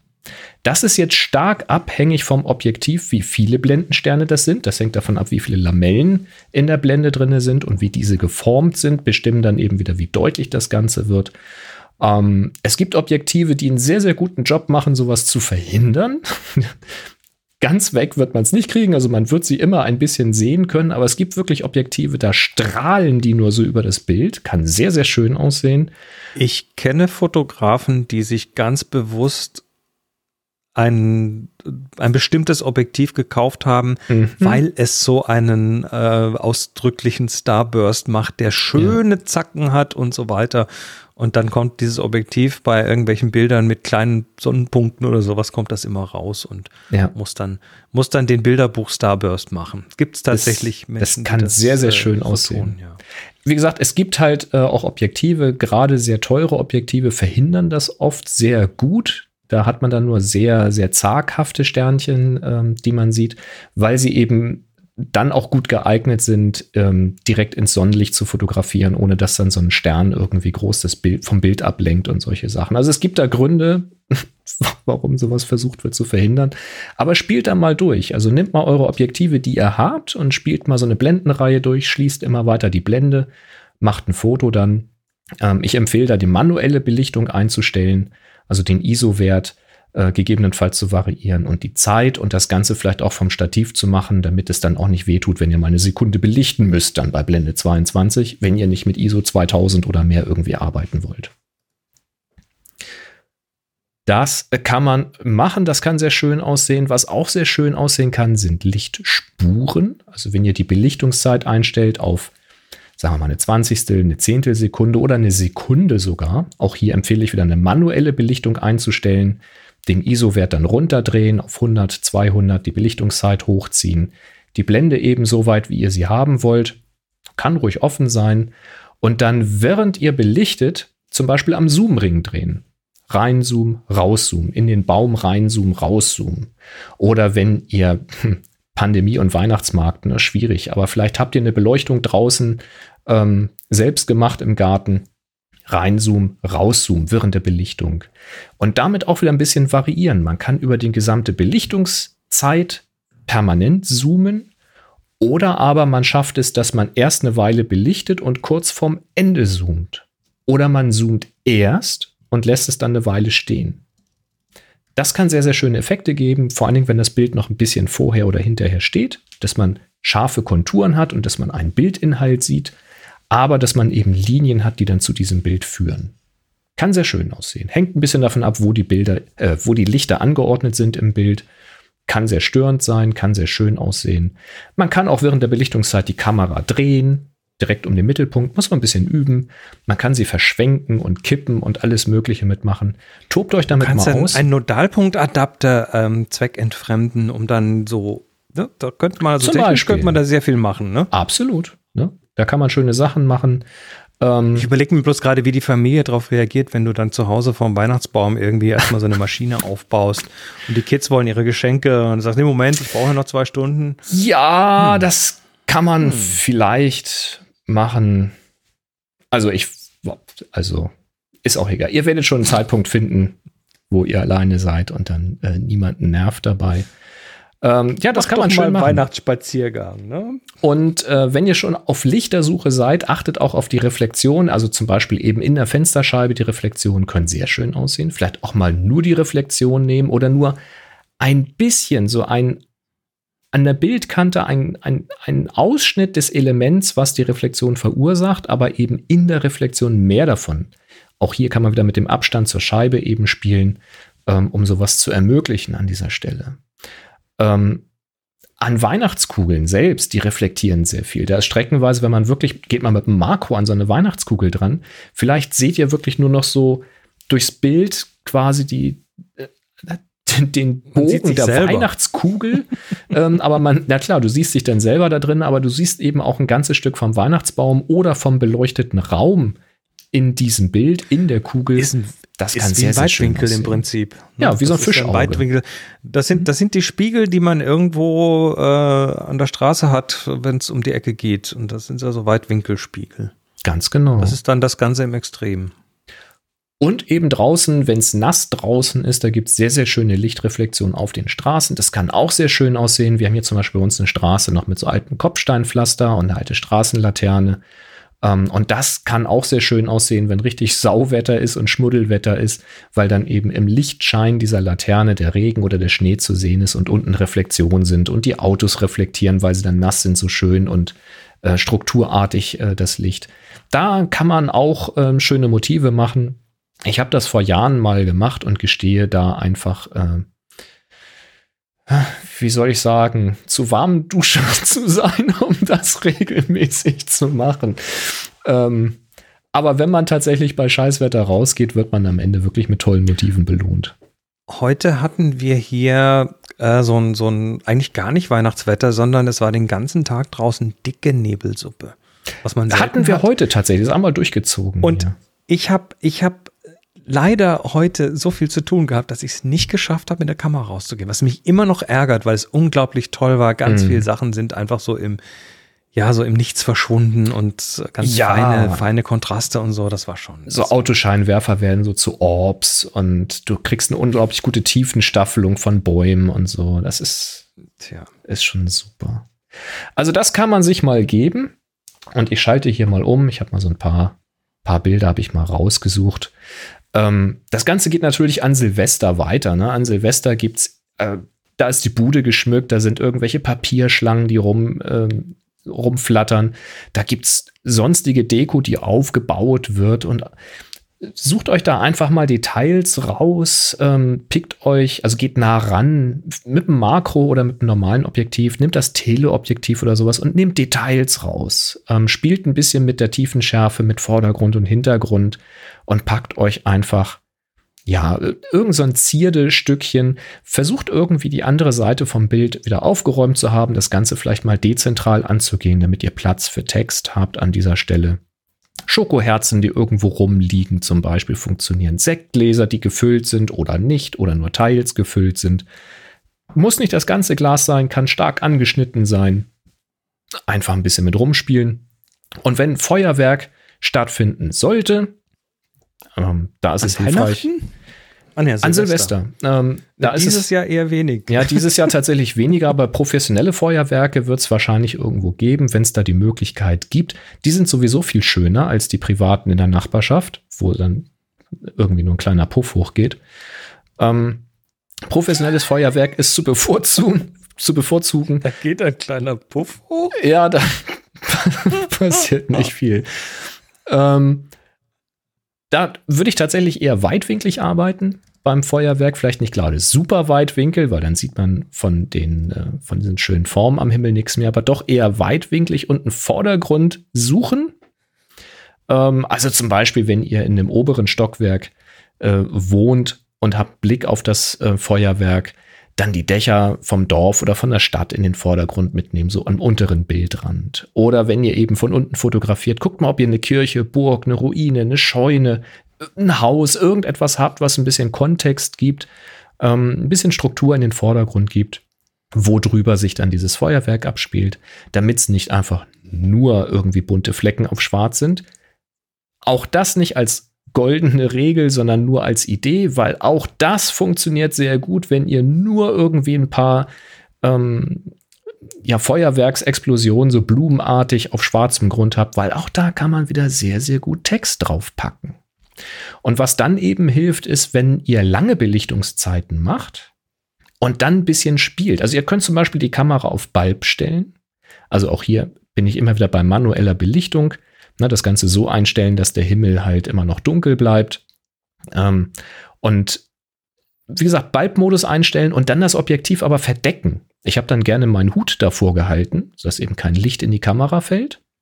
Und dann habe ich gewartet, bis die Raketen hochgeflogen sind, weil ich wollte diese Spur vielleicht nicht immer mit drauf haben oder nur bei manchen. Und dann eben nach Timing den Hut weggenommen, damit ich dann eben diese Explosion oben am Himmel drauf habe. Und dann wieder einen Hut davor und dann auf die nächste Rakete gewartet. Und so kriegt man eben mehrere Explosionen auf ein Bild das sieht dann etwas spektakulärer aus und das ist dann gerade bei privaten Feuerwerken sogar möglich, die Kamera dazwischen umzustellen, eine Objektivdeckel vorne drauf machen, Kamera umstellen und dann weiter belichten. Ähm, dann habt ihr es in einer Aufnahme. Ihr könnt natürlich auch diverse Aufnahmen machen und die hinterher mit Photoshop oder äh, Affinity Photo zusammenstöpseln. Aber mehr Spaß macht es schon, wenn man es in einer Aufnahme hat. Und hier mal so ein paar Beispiele, die ich mal ähm, jetzt im Video hier durchgehe, das ist zum Beispiel so eine Aufnahme von außen nach innen. Wir sehen links ein Fenster, wo eben Leute drinnen sitzen. Es ist halt sehr buntes Licht drinne, weil drin ist eben eine Feier. Und rechts neben dem Fenster hängt noch eine Laterne, die hat den Weg beleuchtet. Und hier ist die Belichtung eben so eingestellt, dass ich halt in, ähm, also auf das Licht belichtet, sodass ich in Fenster reingucken kann, dass ich da noch Leute sitzen sehe. Und äh, ja, der Rest von dem Mauerwerk ist dann eben schwarz an dieser Stelle, weil die Laterne halt auch nicht alles da ausleuchtet. Oder hier wurde eben bei einer Feier, da wurden Kerzen hingestellt. Das ist jetzt keine Silvesterparty gewesen, aber ihr habt die Idee, ähm, da habe ich eben lauter Teelichter fotografiert und auch hier eben die Belichtung auf das Licht gemacht, sodass eben alles drumrum sehr dunkel wird. Aber dann kommen die Reflexionen ganz gut raus und in diesem Beispiel habe ich sogar noch eine Hand drinne, die gerade ein Teelicht platziert hat. Auch nochmal netter Effekt und ich hätte jetzt hier Platz rechts eben äh, zwischen diese Teelichter noch einen Text zu platzieren. Oder wenn man irgendwo ist, wo gerade eine Feier stattfindet oder man hat so etwas zu Hause, dann findet man irgendwo halt Licht. In diesem Fall eben ein Kerzenhalter, der an einer Wandvertäfelung montiert war. Rechts daneben äh, stand so ein, wie, wie, nennt man das, was da steht? Äh, so ein, was hat Knecht Ruprecht dabei? eine Route. Ja, sowas hängt da halt, weiß nicht was, wie man jetzt diese Pflanze da nennt. Ähm, dieses Bild habe ich übrigens nicht nur in Quer Eine Weide. Gemacht. Eine Weide, danke. Weide. Das habe ich nicht nur in Querformat gemacht, was jetzt hier im Video zu sehen ist, weil es jetzt hier für Video besser taugt. Ich habe das auch hochformatig gemacht, weil das unter Umständen für eine Karte besser taugt, weil ich dann oben drüber noch Text platzieren konnte. Hier eben klassisch Silvester ähm, mit diesen Wunderkerzen, wenn man damit arbeitet. Einfach mal wirklich nah rangehen oder in diesem Fall halt mit dem Tele ein bisschen rangezoomt. So eine Mischung aus beiden relativ nah dran, aber dann noch rangezoomt. Da wurde gerade mit einer Wunderkerze eine andere Wunderkerze angezündet und da sieht man noch ein bisschen die Hände im Bild. Aber eben hauptsächlich diese also für, Funken, die Für alle, die zuhören, ihr braucht jetzt einfach sehr viel Vorstellungskraft. Ja, also Wunderkerzen, sprühende Fun äh, ja. Wunderkerzen. Kann man schöne Sachen mitmachen. Übrigens mit sprühenden Wunderkerzen kann man auch wunderbar Langzeitbelichtung machen und dann Lichtmalerei machen und dann Buchstaben und Muster in die Luft malen. Muss natürlich dunkel dafür draußen sein. Kamera auf Bulb oder eben auf mehrere Sekunden stellen und äh, dann einfach vor der Kamera mit der Wunderkerze langlaufen und ja, rumfuchteln. Sehr schön. Ganz einfache Straßenlaterne fotografiert, die eben geleuchtet hat im, im Abend. Auch hier die Belichtung eher runtergezogen. Die äh, Laterne habe ich dann in der Bildbearbeitung noch ein bisschen aufgehellt. Aber ich wollte den Hintergrund nicht haben und halt ein bisschen Platz für Text drumherum an dieser Stelle. Eigentlich ein total langweiliges Motiv, aber wenn man da eine schöne Karte draus bastelt, kann das wieder sehr schön aussehen. Oder hier einfach eine, ähm, eine Lampe, die in der Wohnzimmerecke steht, in der sonst nichts ist. Also ein Ausschnitt gewählt, wo sonst nichts drauf ist. Das ist wirklich, also ein Pixel weiter links fängt das Klavier an und ein Pixel weiter rechts fängt ein, ähm, ein Regal an und ein Pixel weiter das hast unten. Du doch bei uns irgendwas. in der Villa geklaut, da steht kein Klavier. das ist, äh, das ist hier bei mir. Was? Das ist meins. Hast du auch so eine Ikea-Papier? Ich habe auch so eine Ikea-Lampe da stehen. Na gut, okay, dann lasse ich ähm, das nochmal gelten. das ist, glaube ich, die gleiche sogar. Ähm, genau. Und da eben ganz viel Platz, um irgendwas hinzuschreiben. Hier sind einfach mal Gläser, die auf einer Feier gestanden haben. Da war eben ein Licht drinne in diesen Gläsern. Die habe ich einfach mal von schräg oben fotografiert und auch nochmal frontal, weil da eben ein schönes Pferdchen drauf ist. Und hier eben auch gespielt mit der Schärfentiefe, sodass die hinteren Gläser unscharf genug sind und sie waren auch schwächer beleuchtet an dieser Stelle, sodass man auch hier wieder Text links drüber setzen kann. Das sind solche Sektgläser, so einmal schräg von oben, gefüllte Sektgläser fotografiert oder eben etwas mehr von den Gläsern zu sehen, aber ich, doch, ich glaube, ein oder zwei sind ganz im Bild zu sehen, alle anderen sind eigentlich angeschnitten, stehen auf so einem silbernen Tablett ähm, und beschlagen schön, weil es eben gekühlt ist. Ähm, auch ein schönes Motiv, sehr hell belichtet an dieser Stelle, also eher so High-Key-mäßig das Ganze gemacht. Und der Sekt kommt dann so richtig goldfarben rüber. Ähm, genau da ein bisschen auf den Weißabgleich achten, habe ich hier in der RAW-Bearbeitung dann hingezogen. Ja, und Silvester, das hier ist zum Beispiel auch, das war eben nicht ein Schuss, sondern da habe ich mit dem Hut vor dem Objektiv gearbeitet und habe mehrere Explosionen in ein Bild gemacht, auf schwarzem Grund in diesem Fall. Da kann man dann schön mit so einer hellen Schrift, die ich mir dann übrigens die Farbe von der Schrift würde ich mir hier aus dem Bild klauen, da würde ich so einen, so einen hellen goldenen Ton zum Beispiel nehmen. Ähm, und könnte man dann Neujahrsgrüße dann da reinschreiben. Hier nochmal ein Bild mit äh, drei oder vier Explosionen da drauf, auch die mit Hut vor dem Objektiv gesammelt in der Langzeitbelichtung auf großem schwarzem Grund. Hier mal ein Beispiel mit einem kleinen Vordergrund, ähm, eine Explosion am Himmel. Es war sehr, sehr windig an diesem Tag. Das heißt, diese äh, Explosion am Himmel, äh, diese schöne Blume, die weht nach rechts weg. Und unten drunter sieht man noch ein bisschen von der Veranstaltung. Ähm, nicht besonders schön der Vordergrund, äh, war sehr hektisch an diesem Tag, äh, weil sie haben einfach mal angefangen, ohne dass ich Bescheid wusste. Äh, und da musste ich halt gucken, was ich mache. Aber hier sieht man zumindest, wo es stattgefunden hat. Ähm, dann bin ich ein bisschen weiter rausgegangen und habe mir halt eine Wiese genommen und ein bisschen Bäume in den Vordergrund. Ähm, das hat mir dann besser gefallen. Da war dann auch unten Platz, äh, um da Text zum Beispiel äh, im Bereich dieser Wiese zu platzieren. Auch wieder eine schöne Explosion. Hier habe ich dann den Start mitgenommen, aber ich glaube gar nicht von allen Explosionen, die gekommen sind, sondern ich habe da irgendwie zwei oder drei Starts mitgenommen. Oder hier zum Beispiel einfach Deko aufgebaut, da stehen verschiedene Lampen. Das war, glaube ich, in diesem Fall auf dem Weihnachtsmarkt, der hat die verkauft. Ähm, sehr stark angeschnitten, keine Lampe ist da komplett zu sehen, aber es geht mir hier um das Licht, um das Schatten und um die Muster, die da drauf sind, so mit Sternen und mit Gecko. Ähm, ja, sehr stimmungsvoll halt. Hier noch ein Bild mit Deko. Da liegen halt irgendwelche goldenen Steinchen auf dem Tisch rum.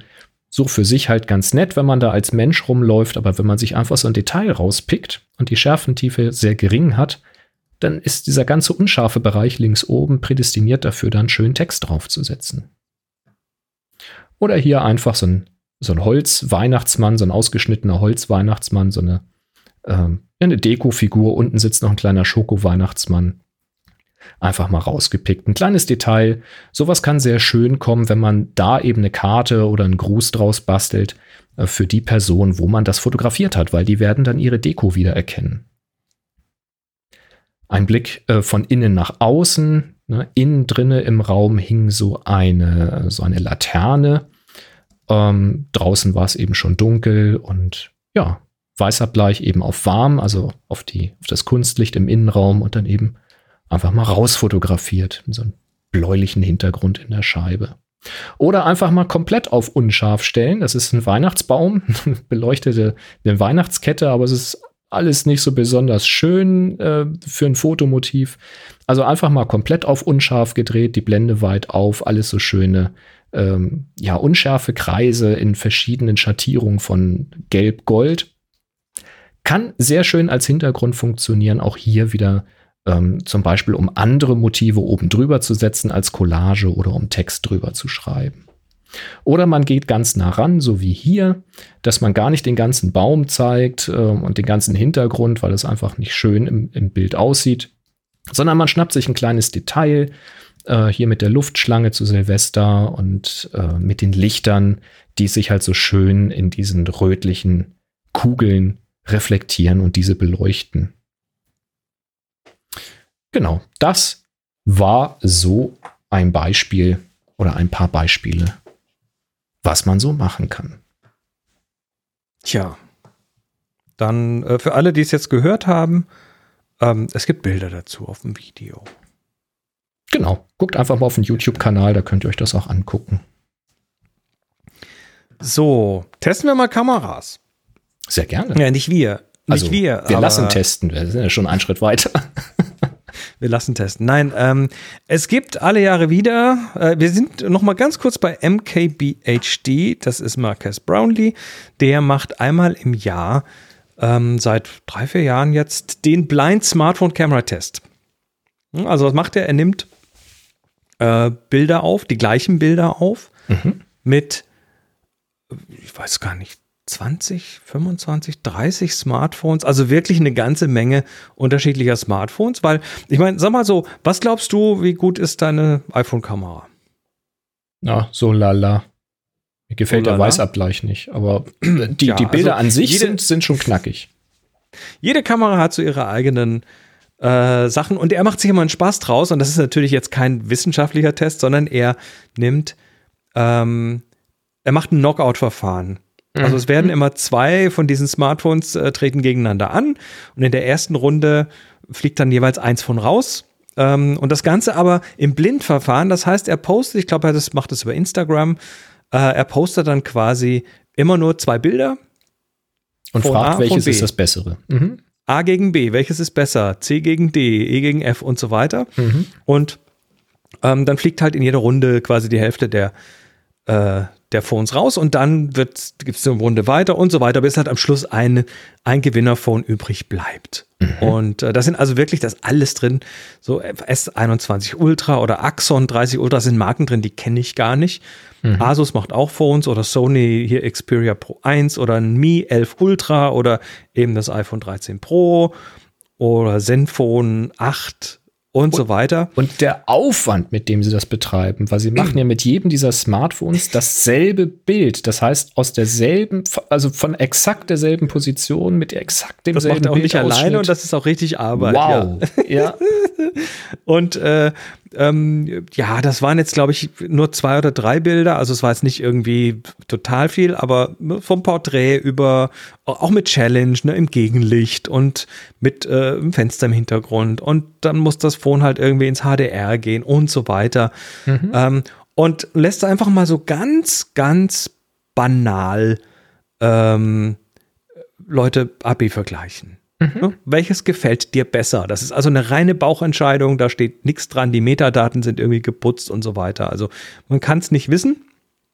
Und ähm, ja, das geht dann so durch diverse Runden und äh, man, man sieht, also er, er zeigt dann auch diese verschiedenen Fotos hier, zumindest zum Teil, und da sieht man schon deutliche Unterschiede teilweise, Ja, wie ja. die Phones an die Sachen rangehen, äh, wie die qualitativ äh, sind. Äh, und vor allem ist halt nachher die Frage, äh, was ist eigentlich Qualität bei einem Smartphone-Foto, bei einer Smartphone-Kamera? Ich meine, ich meine, allein so ein 13 Pro hat ja drei Kameras, die nach Mhm. äh, vorne schauen. Also da, da, das ist dann schon äh, überhaupt die Frage, welche Kameras und so weiter. Ähm, letztendlich Ja, äh, ging viel größeren Einfluss hat natürlich die ganze Berechnung des Bildes hinten dran und da setzen Natürlich, ja die die, Hersteller ganz unterschiedliche. Schwerpunkte. Ja. Logisch. Und am Schluss waren dann noch zwei übrig in der le- vorletzten Runde. Das war das Asus ROG ROG 5, kenne ich gar nicht. Und das ähm, Pixel 5a von Google. Nicht das 6er, das aktuelle, sondern das alte 5a. ältere. Mhm. Und letztendlich hat dann tatsächlich das Pixel 5a gewonnen. Das ist ein 400-Dollar-Phone in den USA. Mhm. Also das ist weit weg von Flagship heutzutage, vom Preis her. Aber dessen Kamera hat am Schluss gewonnen. Krass. Und Aha. ist natürlich die Frage, also was bedeutet das? Hat das überhaupt in irgendeiner Form eine tiefere Bedeutung? Weil du hast letztendlich ähm, ja, also wenn du und ich uns Fotos anschauen, dann beurteilen wir die natürlich ganz anders, als wenn Na klar. irgendwie Leute, die das, die das nicht gelernt haben, die das nicht, die kein geschultes Auge haben, ähm, wenn die sich solche Bilder angucken und die machen das dann halt nach dem Bauch. Und Ist ja auch absolut halt- legitim. Ich meine, dafür sind die Smartphones auch gemacht, wenn wir mal ehrlich sind. Ja, nur letztendlich willst du hinten aus dem Smartphone, zumindest die meisten Leute wollen ein Foto rauskriegen und das wollen die genauso weiterverwenden. Und die wollen nicht nochmal irgendwo genau. in ihre Fotos-App gehen und dann anfangen, da an den Kontrasten rumzuschrauben. Wenn du und ich das tun, dann tun wir das. Ja. Ganz klar. Weil also wir halt vorher eine Idee haben, wie es aussehen sollte. Richtig. naja, und äh, es stellt sich halt mal wieder, weißt du, es ist eigentlich immer das gleiche Ergebnis.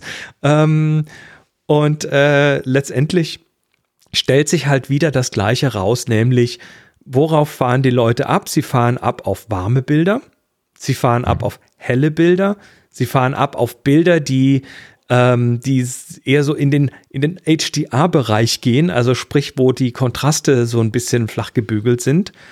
Ähm, und okay. sie fahren auch, das ist bei einem einen Beispiel, da hat er so, ein, äh, so eine rote Fläche, ist das ein roter Billardtisch? Ich glaube, ähm, die fahren ab, da wo die Rottöne gut rüberkommen. Also der hat da so ein paar Phones, die tatsächlich, ja, der Rotkanal ist ein Arschloch, dann ja. halt auch das Rot zu hell und zu übersättigt gemacht haben, dass das tatsächlich dann flach wurde. Und äh, andere haben es eher ein bisschen dunkler gehalten, bisschen, ähm, also die Luminanz tiefer gehalten beim Rot mhm. und damit einfach das nicht äh, überpowert. Und diese Kombi, warme, helle HDR-Bilder mit, mit äh, gut funktionierenden Rottönen mit Details, die scheinen tatsächlich irgendwo zu gewinnen und das kann das Pixel 5a besonders gut. Ja, nicht schlecht. ich glaube, lernen kann man da nicht wirklich viel.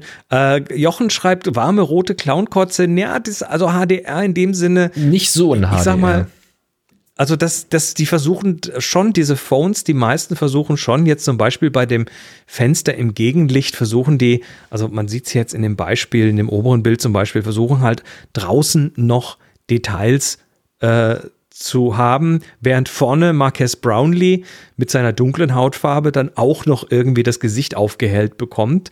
Das ist noch weit weg von Clownkotze, würde ich sagen. Ja, das ist ähm, näher dran an dem, was wir tatsächlich sehen, weil wenn wir aus dem Fenster gucken, sehen wir, was draußen ist und wenn wir ihn angucken, richtig. werden wir ihn nicht im Schatten sitzend sehen. Ähm, und das ist, glaube ich, das, was äh, halt gut ankommt, wenn du halt wirklich einen Schnappschuss machst an der Stelle und du siehst alles so, wie du es halt siehst.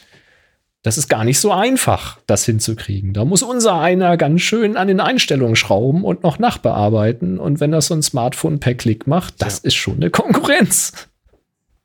Tja. Es ist auf jeden Fall, äh, ist auf jeden Fall trotzdem immer wieder, finde ich, bemerkenswert, was dann da so hinten rauskommt hm. bei diesem Test. Wobei es eigentlich immer erwartungsgemäß ist und ich sag mal so, das hängt natürlich dann auch von der, von der Tagesform ab bei den Leuten, die es bewerten, ähm, weil ja, es ist was dahin rauskommt, ist jedes Mal, ist bei jedes Mal, glaube ich, was anderes und na klar. Es ist auf jeden es Fall, eines ist klar, es sind nicht immer nur die teuersten Phones. Da nee, fliegen, also in nee, der ersten Runde fliegen schon, sind, sind schon die Hälfte der teuren Phones irgendwie rausgeflogen oder ja. so.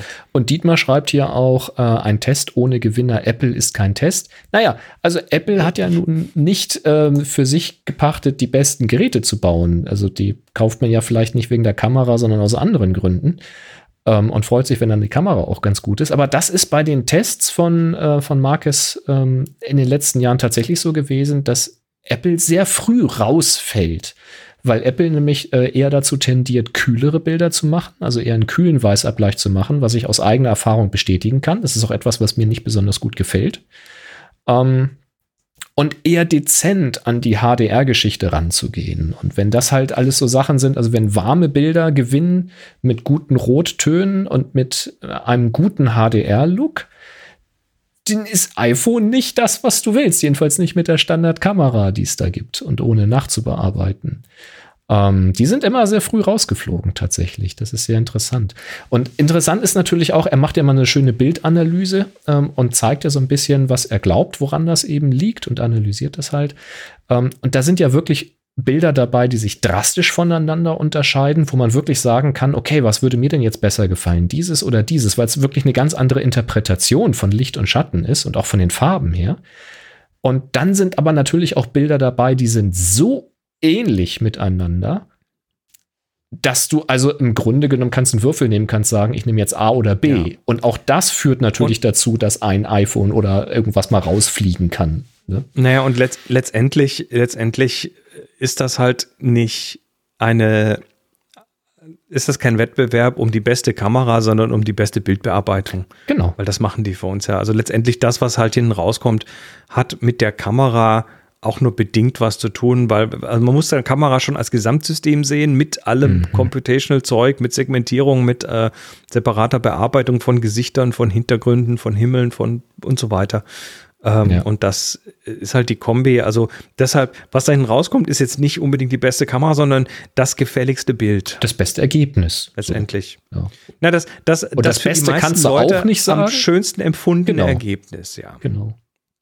Genau. So Ob das aus. wirklich gut ist, äh, das wollen wir gar nicht. Das, Nö. Aber es ist spannend, da mal äh, mitzumachen. Das ist immer eine Frage dessen, wofür man es auch braucht, das Bild, ne? oder was man damit machen will. Sowieso, ja. Nun gut. Ja, immer wieder spannend ähm, und halt schön zu sehen, dass eben auch sehr günstige Geräte, die man jetzt günstig kriegen kann, sehr, sehr gutes Bildmaterial produzieren. Jo. Feine Sache. Weißt du, was auch fein ist? Hm. Runde Sachen. Happy Shooting, der Fotopodcast. Werbung. Und wir werden wieder unterstützt von enjoyyourcamera.com. Ich mache ja noch parallel die Werbung hier. Ähm, es war mal äh, kürzlich, das ist eigentlich schon November, da ging ähm, eine, ein, ein, ein Aufruhr durch die äh, Blogosphäre. Nein, nicht wirklich, aber es wurden neue Filter angekündigt. Und zwar von Lee. Wir reden von Lee Elements. Und das, ähm, du kennst Lee-Filter? Ja, na klar. Das sind, das sind diese, diese rechteckigen Scheiben, die man über einen gewissen Filterhalter dann vorne äh, vor die Kamera tut. Und dann Von Hand getaucht, die ND-Verlaufsfilter und so. Äh, genauso ND-Verlaufsfilter und solche Geschichten, die halt dann für, für Landschaftsfotografie und so weiter. Habe ich hier, ne, benutze ich tatsächlich. Ähm, was Lee jetzt aber auch tut, ist, sie haben ihre Elements-Filterlein aufgemacht und das sind runde Filter von Lee. Die Welt äh, Unfassbar. ändert sich. Ähm, das sind die. Die ja, Welt ist gesagt, eine Scheibe. Äh, Genau, du hast halt unterschiedliche ND-Filter und so weiter. Jetzt muss ich mal gucken, ob ich hier auch noch den Link zum Enjoy Camera aufkriege, weil da ist nämlich tatsächlich äh, noch ein bisschen mehr zu sehen. Ähm, ja, das sind die Rundfilter vom Little Stopper mit sechs Blenden über, also das sind die Klassiker eigentlich von Lee, weil, also ich habe ja von Lee den Big Stopper, den, mhm. den äh, 10 Blenden, ND 1000, mhm. der aber halt rechteckig da vorne irgendwie draufkommt und äh, hier ist halt das Ganze nochmal in rund, kannst du direkt vorne draufschrauben und ich sag mal, mit so einem 10 Blenden Ding, da kannst du auch bei praller Sonne irgendwie den Wasserfall noch weich kriegen oder äh, so, so Dinge machen, wie zum Beispiel das Bild von damals vom Inselworkshop äh, mhm. mit diesen ziehenden Wolken und so. Also da kannst du wirklich äh, schöne machen. Polfilter ja. natürlich auch. Das ist und, erstaunlich, wie äh, viele, auch, ähm, also wie, wie stark Mario man einen Graufilter übrigens. braucht, wenn du äh, Wolkenbewegung festhalten willst. Wenn die nicht Na, rasend schnell über den Himmel zieht. So ein Tausender-Filter kann eine ganz schön kurze Belichtungszeit sein für sowas. Ich habe ja ähm, häufig kombiniert, einen 64er und einen Tausender. Ähm, und da hast du halt 64.000 und da, da, hast du dann schon lange Belichtungszeiten. Dann. Also du eröffnest dir halt eine komplett neue Dimension in der Fotografie. Mhm. Ähm, und zwar nicht nur bei, bei Sachen, die sich bewegen, sondern es gibt dann tatsächlich auch Effekte, die ähm, die bei Sachen, die sich, die sich nicht bewegen, aber trotzdem über eine Langzeitbelichtung dann sich das Licht so ein bisschen ausgleicht und äh, was mhm. weiß ich, vielleicht kriegst du noch irgendwo bei, bei irgendwelcher Architektur noch die Menschen damit weg und so weiter. Und äh, das Bilder kriegen bei langen Belichtungen, auch wenn da kein bewegtes Wasser ist, halt irgendwie so eine, na, ich sag mal, so eine Seidigkeit. Das, ist, das kann passieren. Das hängt ein bisschen von der Witterung ab, ne? was du für Luftbewegungen hast und solche ab, Geschichten. Ja. Ich habe mal im, ich habe mal äh, auf, auf äh, Island mit einem, mit einem richtig, in einem richtig starken Schneegestöber habe ich mit einem äh, ND-Filter äh, ähm, oder mit einem, ähm, doch mit dem ND-Filter eine Langzeitbelichtung gemacht und hatte hinterher eine Landschaft, die so fast wie im Nebel war, aber so, also das war, das war sagenhaft, cool. was man da machen kann. Mhm. Auf jeden Fall holt euch die Lee Elements Filter bei enjoycamera.com. 5% auf jede Bestellung mit dem Gutschein Happy Shooting 2021. Und ähm, Good News, äh, falls ihr das später hören solltet und das vielleicht schon 2022 ist, Happy Shooting 2022 geht auch Da gibt es also nächstes Jahr wieder unseren Gutschein exklusiv. Cool. Nur bei uns gibt keine anderen Podcasts, die diesen 5% Gutschein haben. Da sind wir ganz stolz drauf. Also, haut rein, die Elements, Filter rund und gut. Ja. Und wir Super sagen Sache. danke für die Unterstützung. Sehr schön. Ähm, jetzt muss ich gerade mal den Shownote noch. Ich gehe so lange mal in unsere Fragensektion. Der Tobias hat Genau. nämlich geschrieben, ich bin auf der Suche nach einem Desktop-Programm ähnlich dem vom GoPro. Die GoPro Quick App, also Q-U-I-K, die Quick App, nimmt meine Videos, sucht sich Szenen heraus und schneidet das alles auf den Beat der gewählten Musik und so weiter. Quick and dirty und hinterher in Grenzen anpassbar. Genau das Richtige, um schnell Eindrücke zum Beispiel von Schulausflügen etc. zusammenzupacken. Mache ich übrigens auch sehr gerne. Tolles Ding.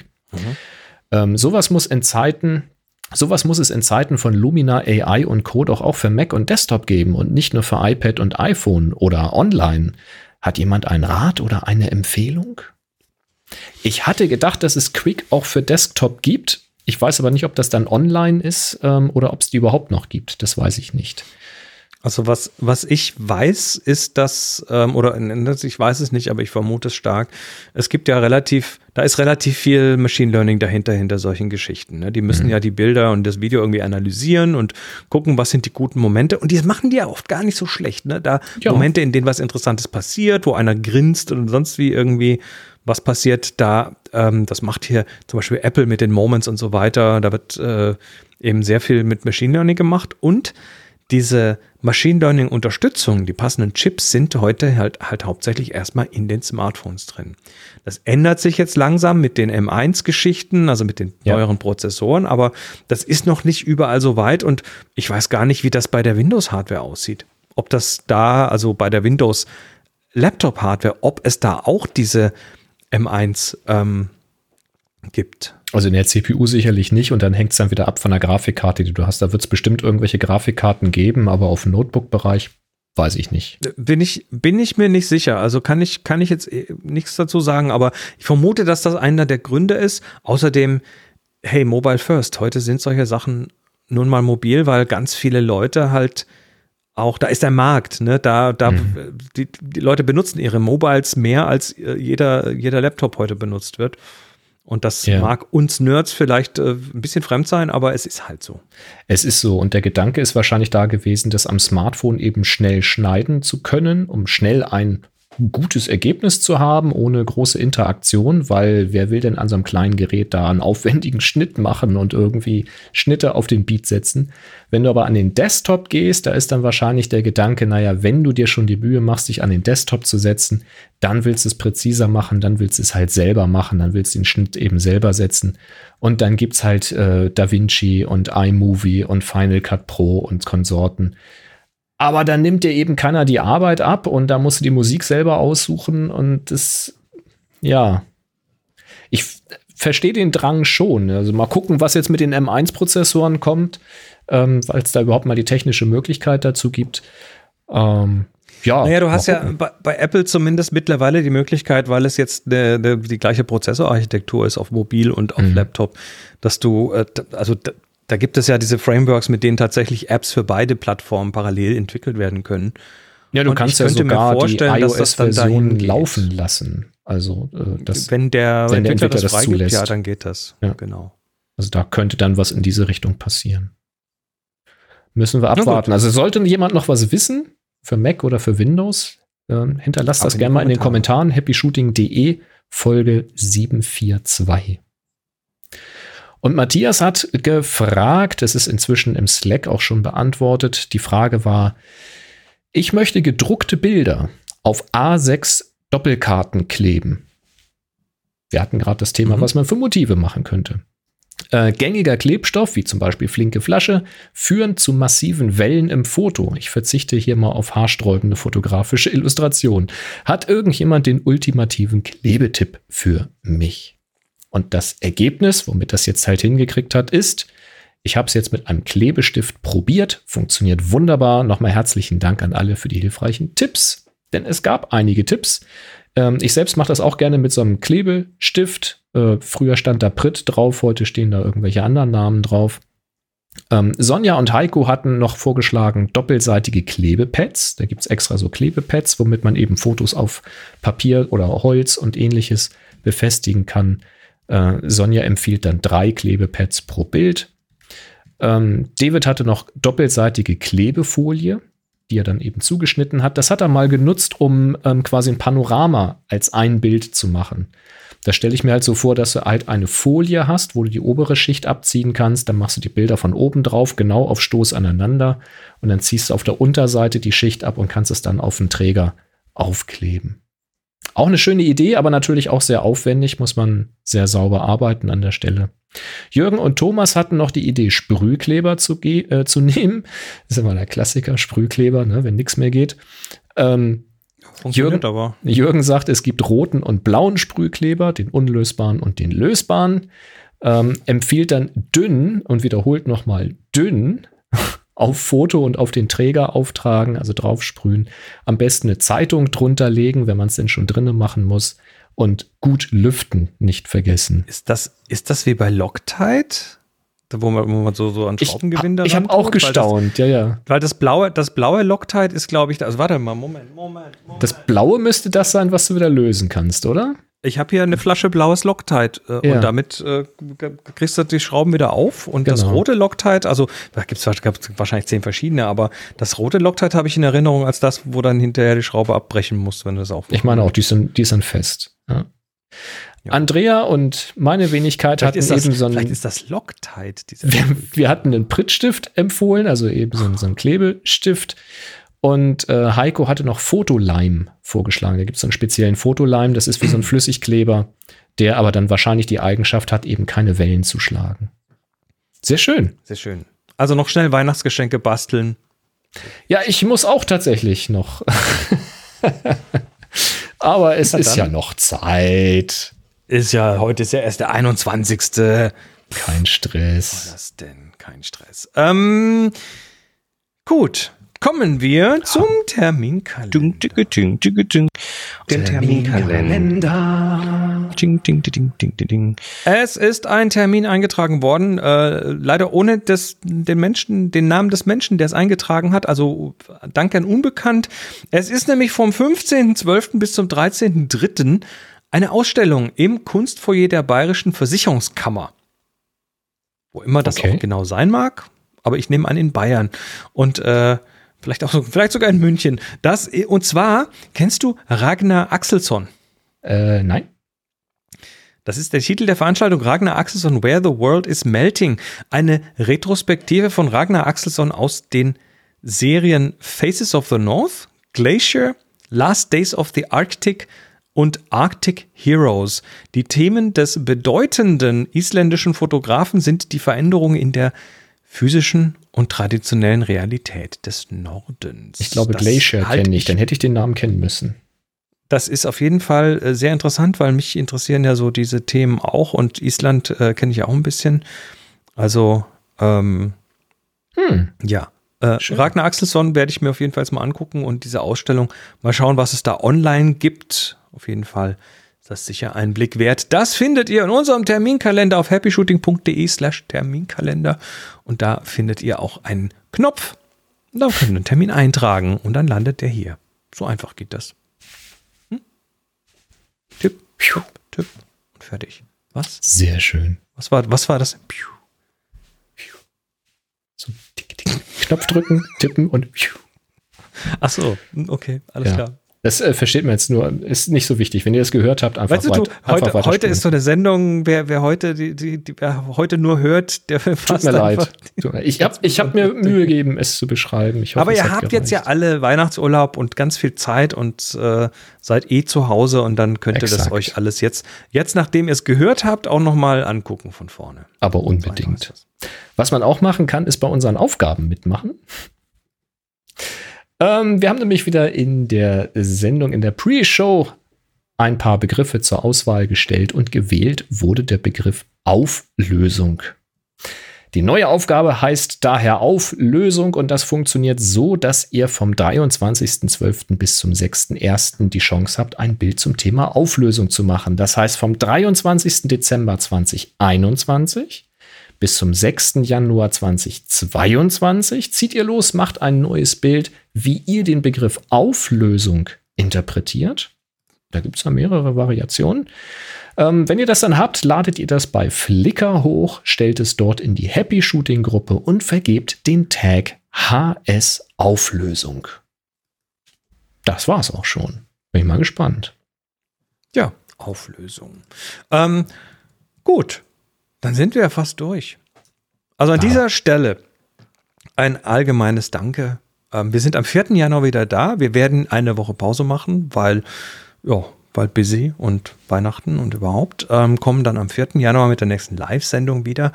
Und äh, ja, wollen einfach nur mal kurz Danke sagen. So allgemein, so fürs ganze Jahr. Ihr äh, habt uns hier ähm, gespendet, ihr habt hier in der Community mitgeholfen, habt äh, die Sendung weiter äh, weitergetragen raus in die Welt und äh, auch mal hier und da irgendwie auf Daumen geklickt und, und was man halt so tut. Und ähm, ohne euch wäre das hier nicht das, was es ist. Also insofern einen, einen herzlichen Dank an alle. Absolut. Wir sind sehr glücklich, dass wir euch haben und weil alles, was er sagt. Uns nicht. Sonst gäbe es uns nicht. Ja, ähm, damit kommen wir aber fast doch, fast doch nicht ganz ans Ende, weil uns hat der Kai nämlich noch ein One More Thing geschickt. Ähm, ja. Das ist allerdings, allerdings so ein bisschen, ähm, bisschen fake. Also hier, ne, der Selfie-Toaster ähm, ein Toaster, der dein Foto auf den Toast backt. Naja, das fake ist es nicht wirklich. Es ist nur enttäuschender, als es aussieht. Genau, weil, weil es ist tatsächlich ähm, nicht irgendwie, also der, hier sieht man auf dem Bild einen Plastiktoaster und vorne einen Bildschirm drauf und dann hinten ein Stück Toast, wo der, das, was auf dem Bildschirm ist, drauf ist, hier ein Porträt. Ähm, so funktioniert es nicht ganz sondern es ist, glaube ich, wie war das? Ein Service, den man, ja. wo man ein Foto hinschickt und das, die machen so, einem dann irgendwie so eine, so eine Matrize, so eine Schablone ja, ja. für den Toaster oder so. Also das, was du da vorne siehst, ist halt kein Display. Das inter interpretiert man heutzutage so, wenn man sich das anguckt, sondern es ist einfach ein, ein Bild, das ist halt draufgeklebt. Und so ein Foto, also ein Passbild oder sowas, kannst du da hinschicken zum Anbieter. Der baut dann da draus eben diese Röstschablone. Und äh, die bekommst du dann zurück und kannst du wahrscheinlich in den Toaster einsetzen und dann kannst du Toasts toasten, also Brot toasten und hast dann eben das äh, dein Konterfei da drauf oder was auch immer du eben für ein Bild eingeschickt hast. Ich ich versuche jetzt ich, ich stelle mir jetzt gerade mal vor, stell dir vor, du hättest also das ist Aufwand, aber damit könnte man doch so einen Stop Motion Film machen, oder nicht? Also man müsste halt Boah. ganz, ganz viele Röstschablonen machen lassen, die man dann irgendwie ei, ei, ei. Ja, ah, ja, ja, ja, kann man, ja. Aber dann würde ich tatsächlich drüber nachdenken, die Schablonen selbst zu machen oder vielleicht gleich über ein Brandeisen nachzudenken und das zu machen. Macht das mal jemand, äh, ein, ein, ein Stop-Motion-Film auf Toast und äh, dann, das geht viral. Das geht viral. Also ich habe ja schon mit einem Gravierlaser toasten. Ja. ja. Also mit, nee. mit einem Gravierlaser wäre es zumindest universell an der Stelle. Aber dann hätte es ja scharfe Kanten. Ja, also guck mal hier, das, das hat ja hier so, das ist ja, das hat ja eine eigene Ästhetik. Ja, das kann ja, der Laser auch. Ist egal. Es ist, ist also, gut. Dieses also, Jahr ist hiermit offiziell vorbei. Ich habe ja schon gehört, dass Leute Jesus im Toast gesehen haben und die hatten nicht mal eine ja. spezielle Schablone drin. Also. Ist ja Weihnachten, dann passt das. Wir sagen Tschüss bis zum nächsten Jahr. Kommt gut rüber. Bis dann. Drei. Bleibt zu Hause. Stay safe. Drei, zwei, eins. Happy Shooting.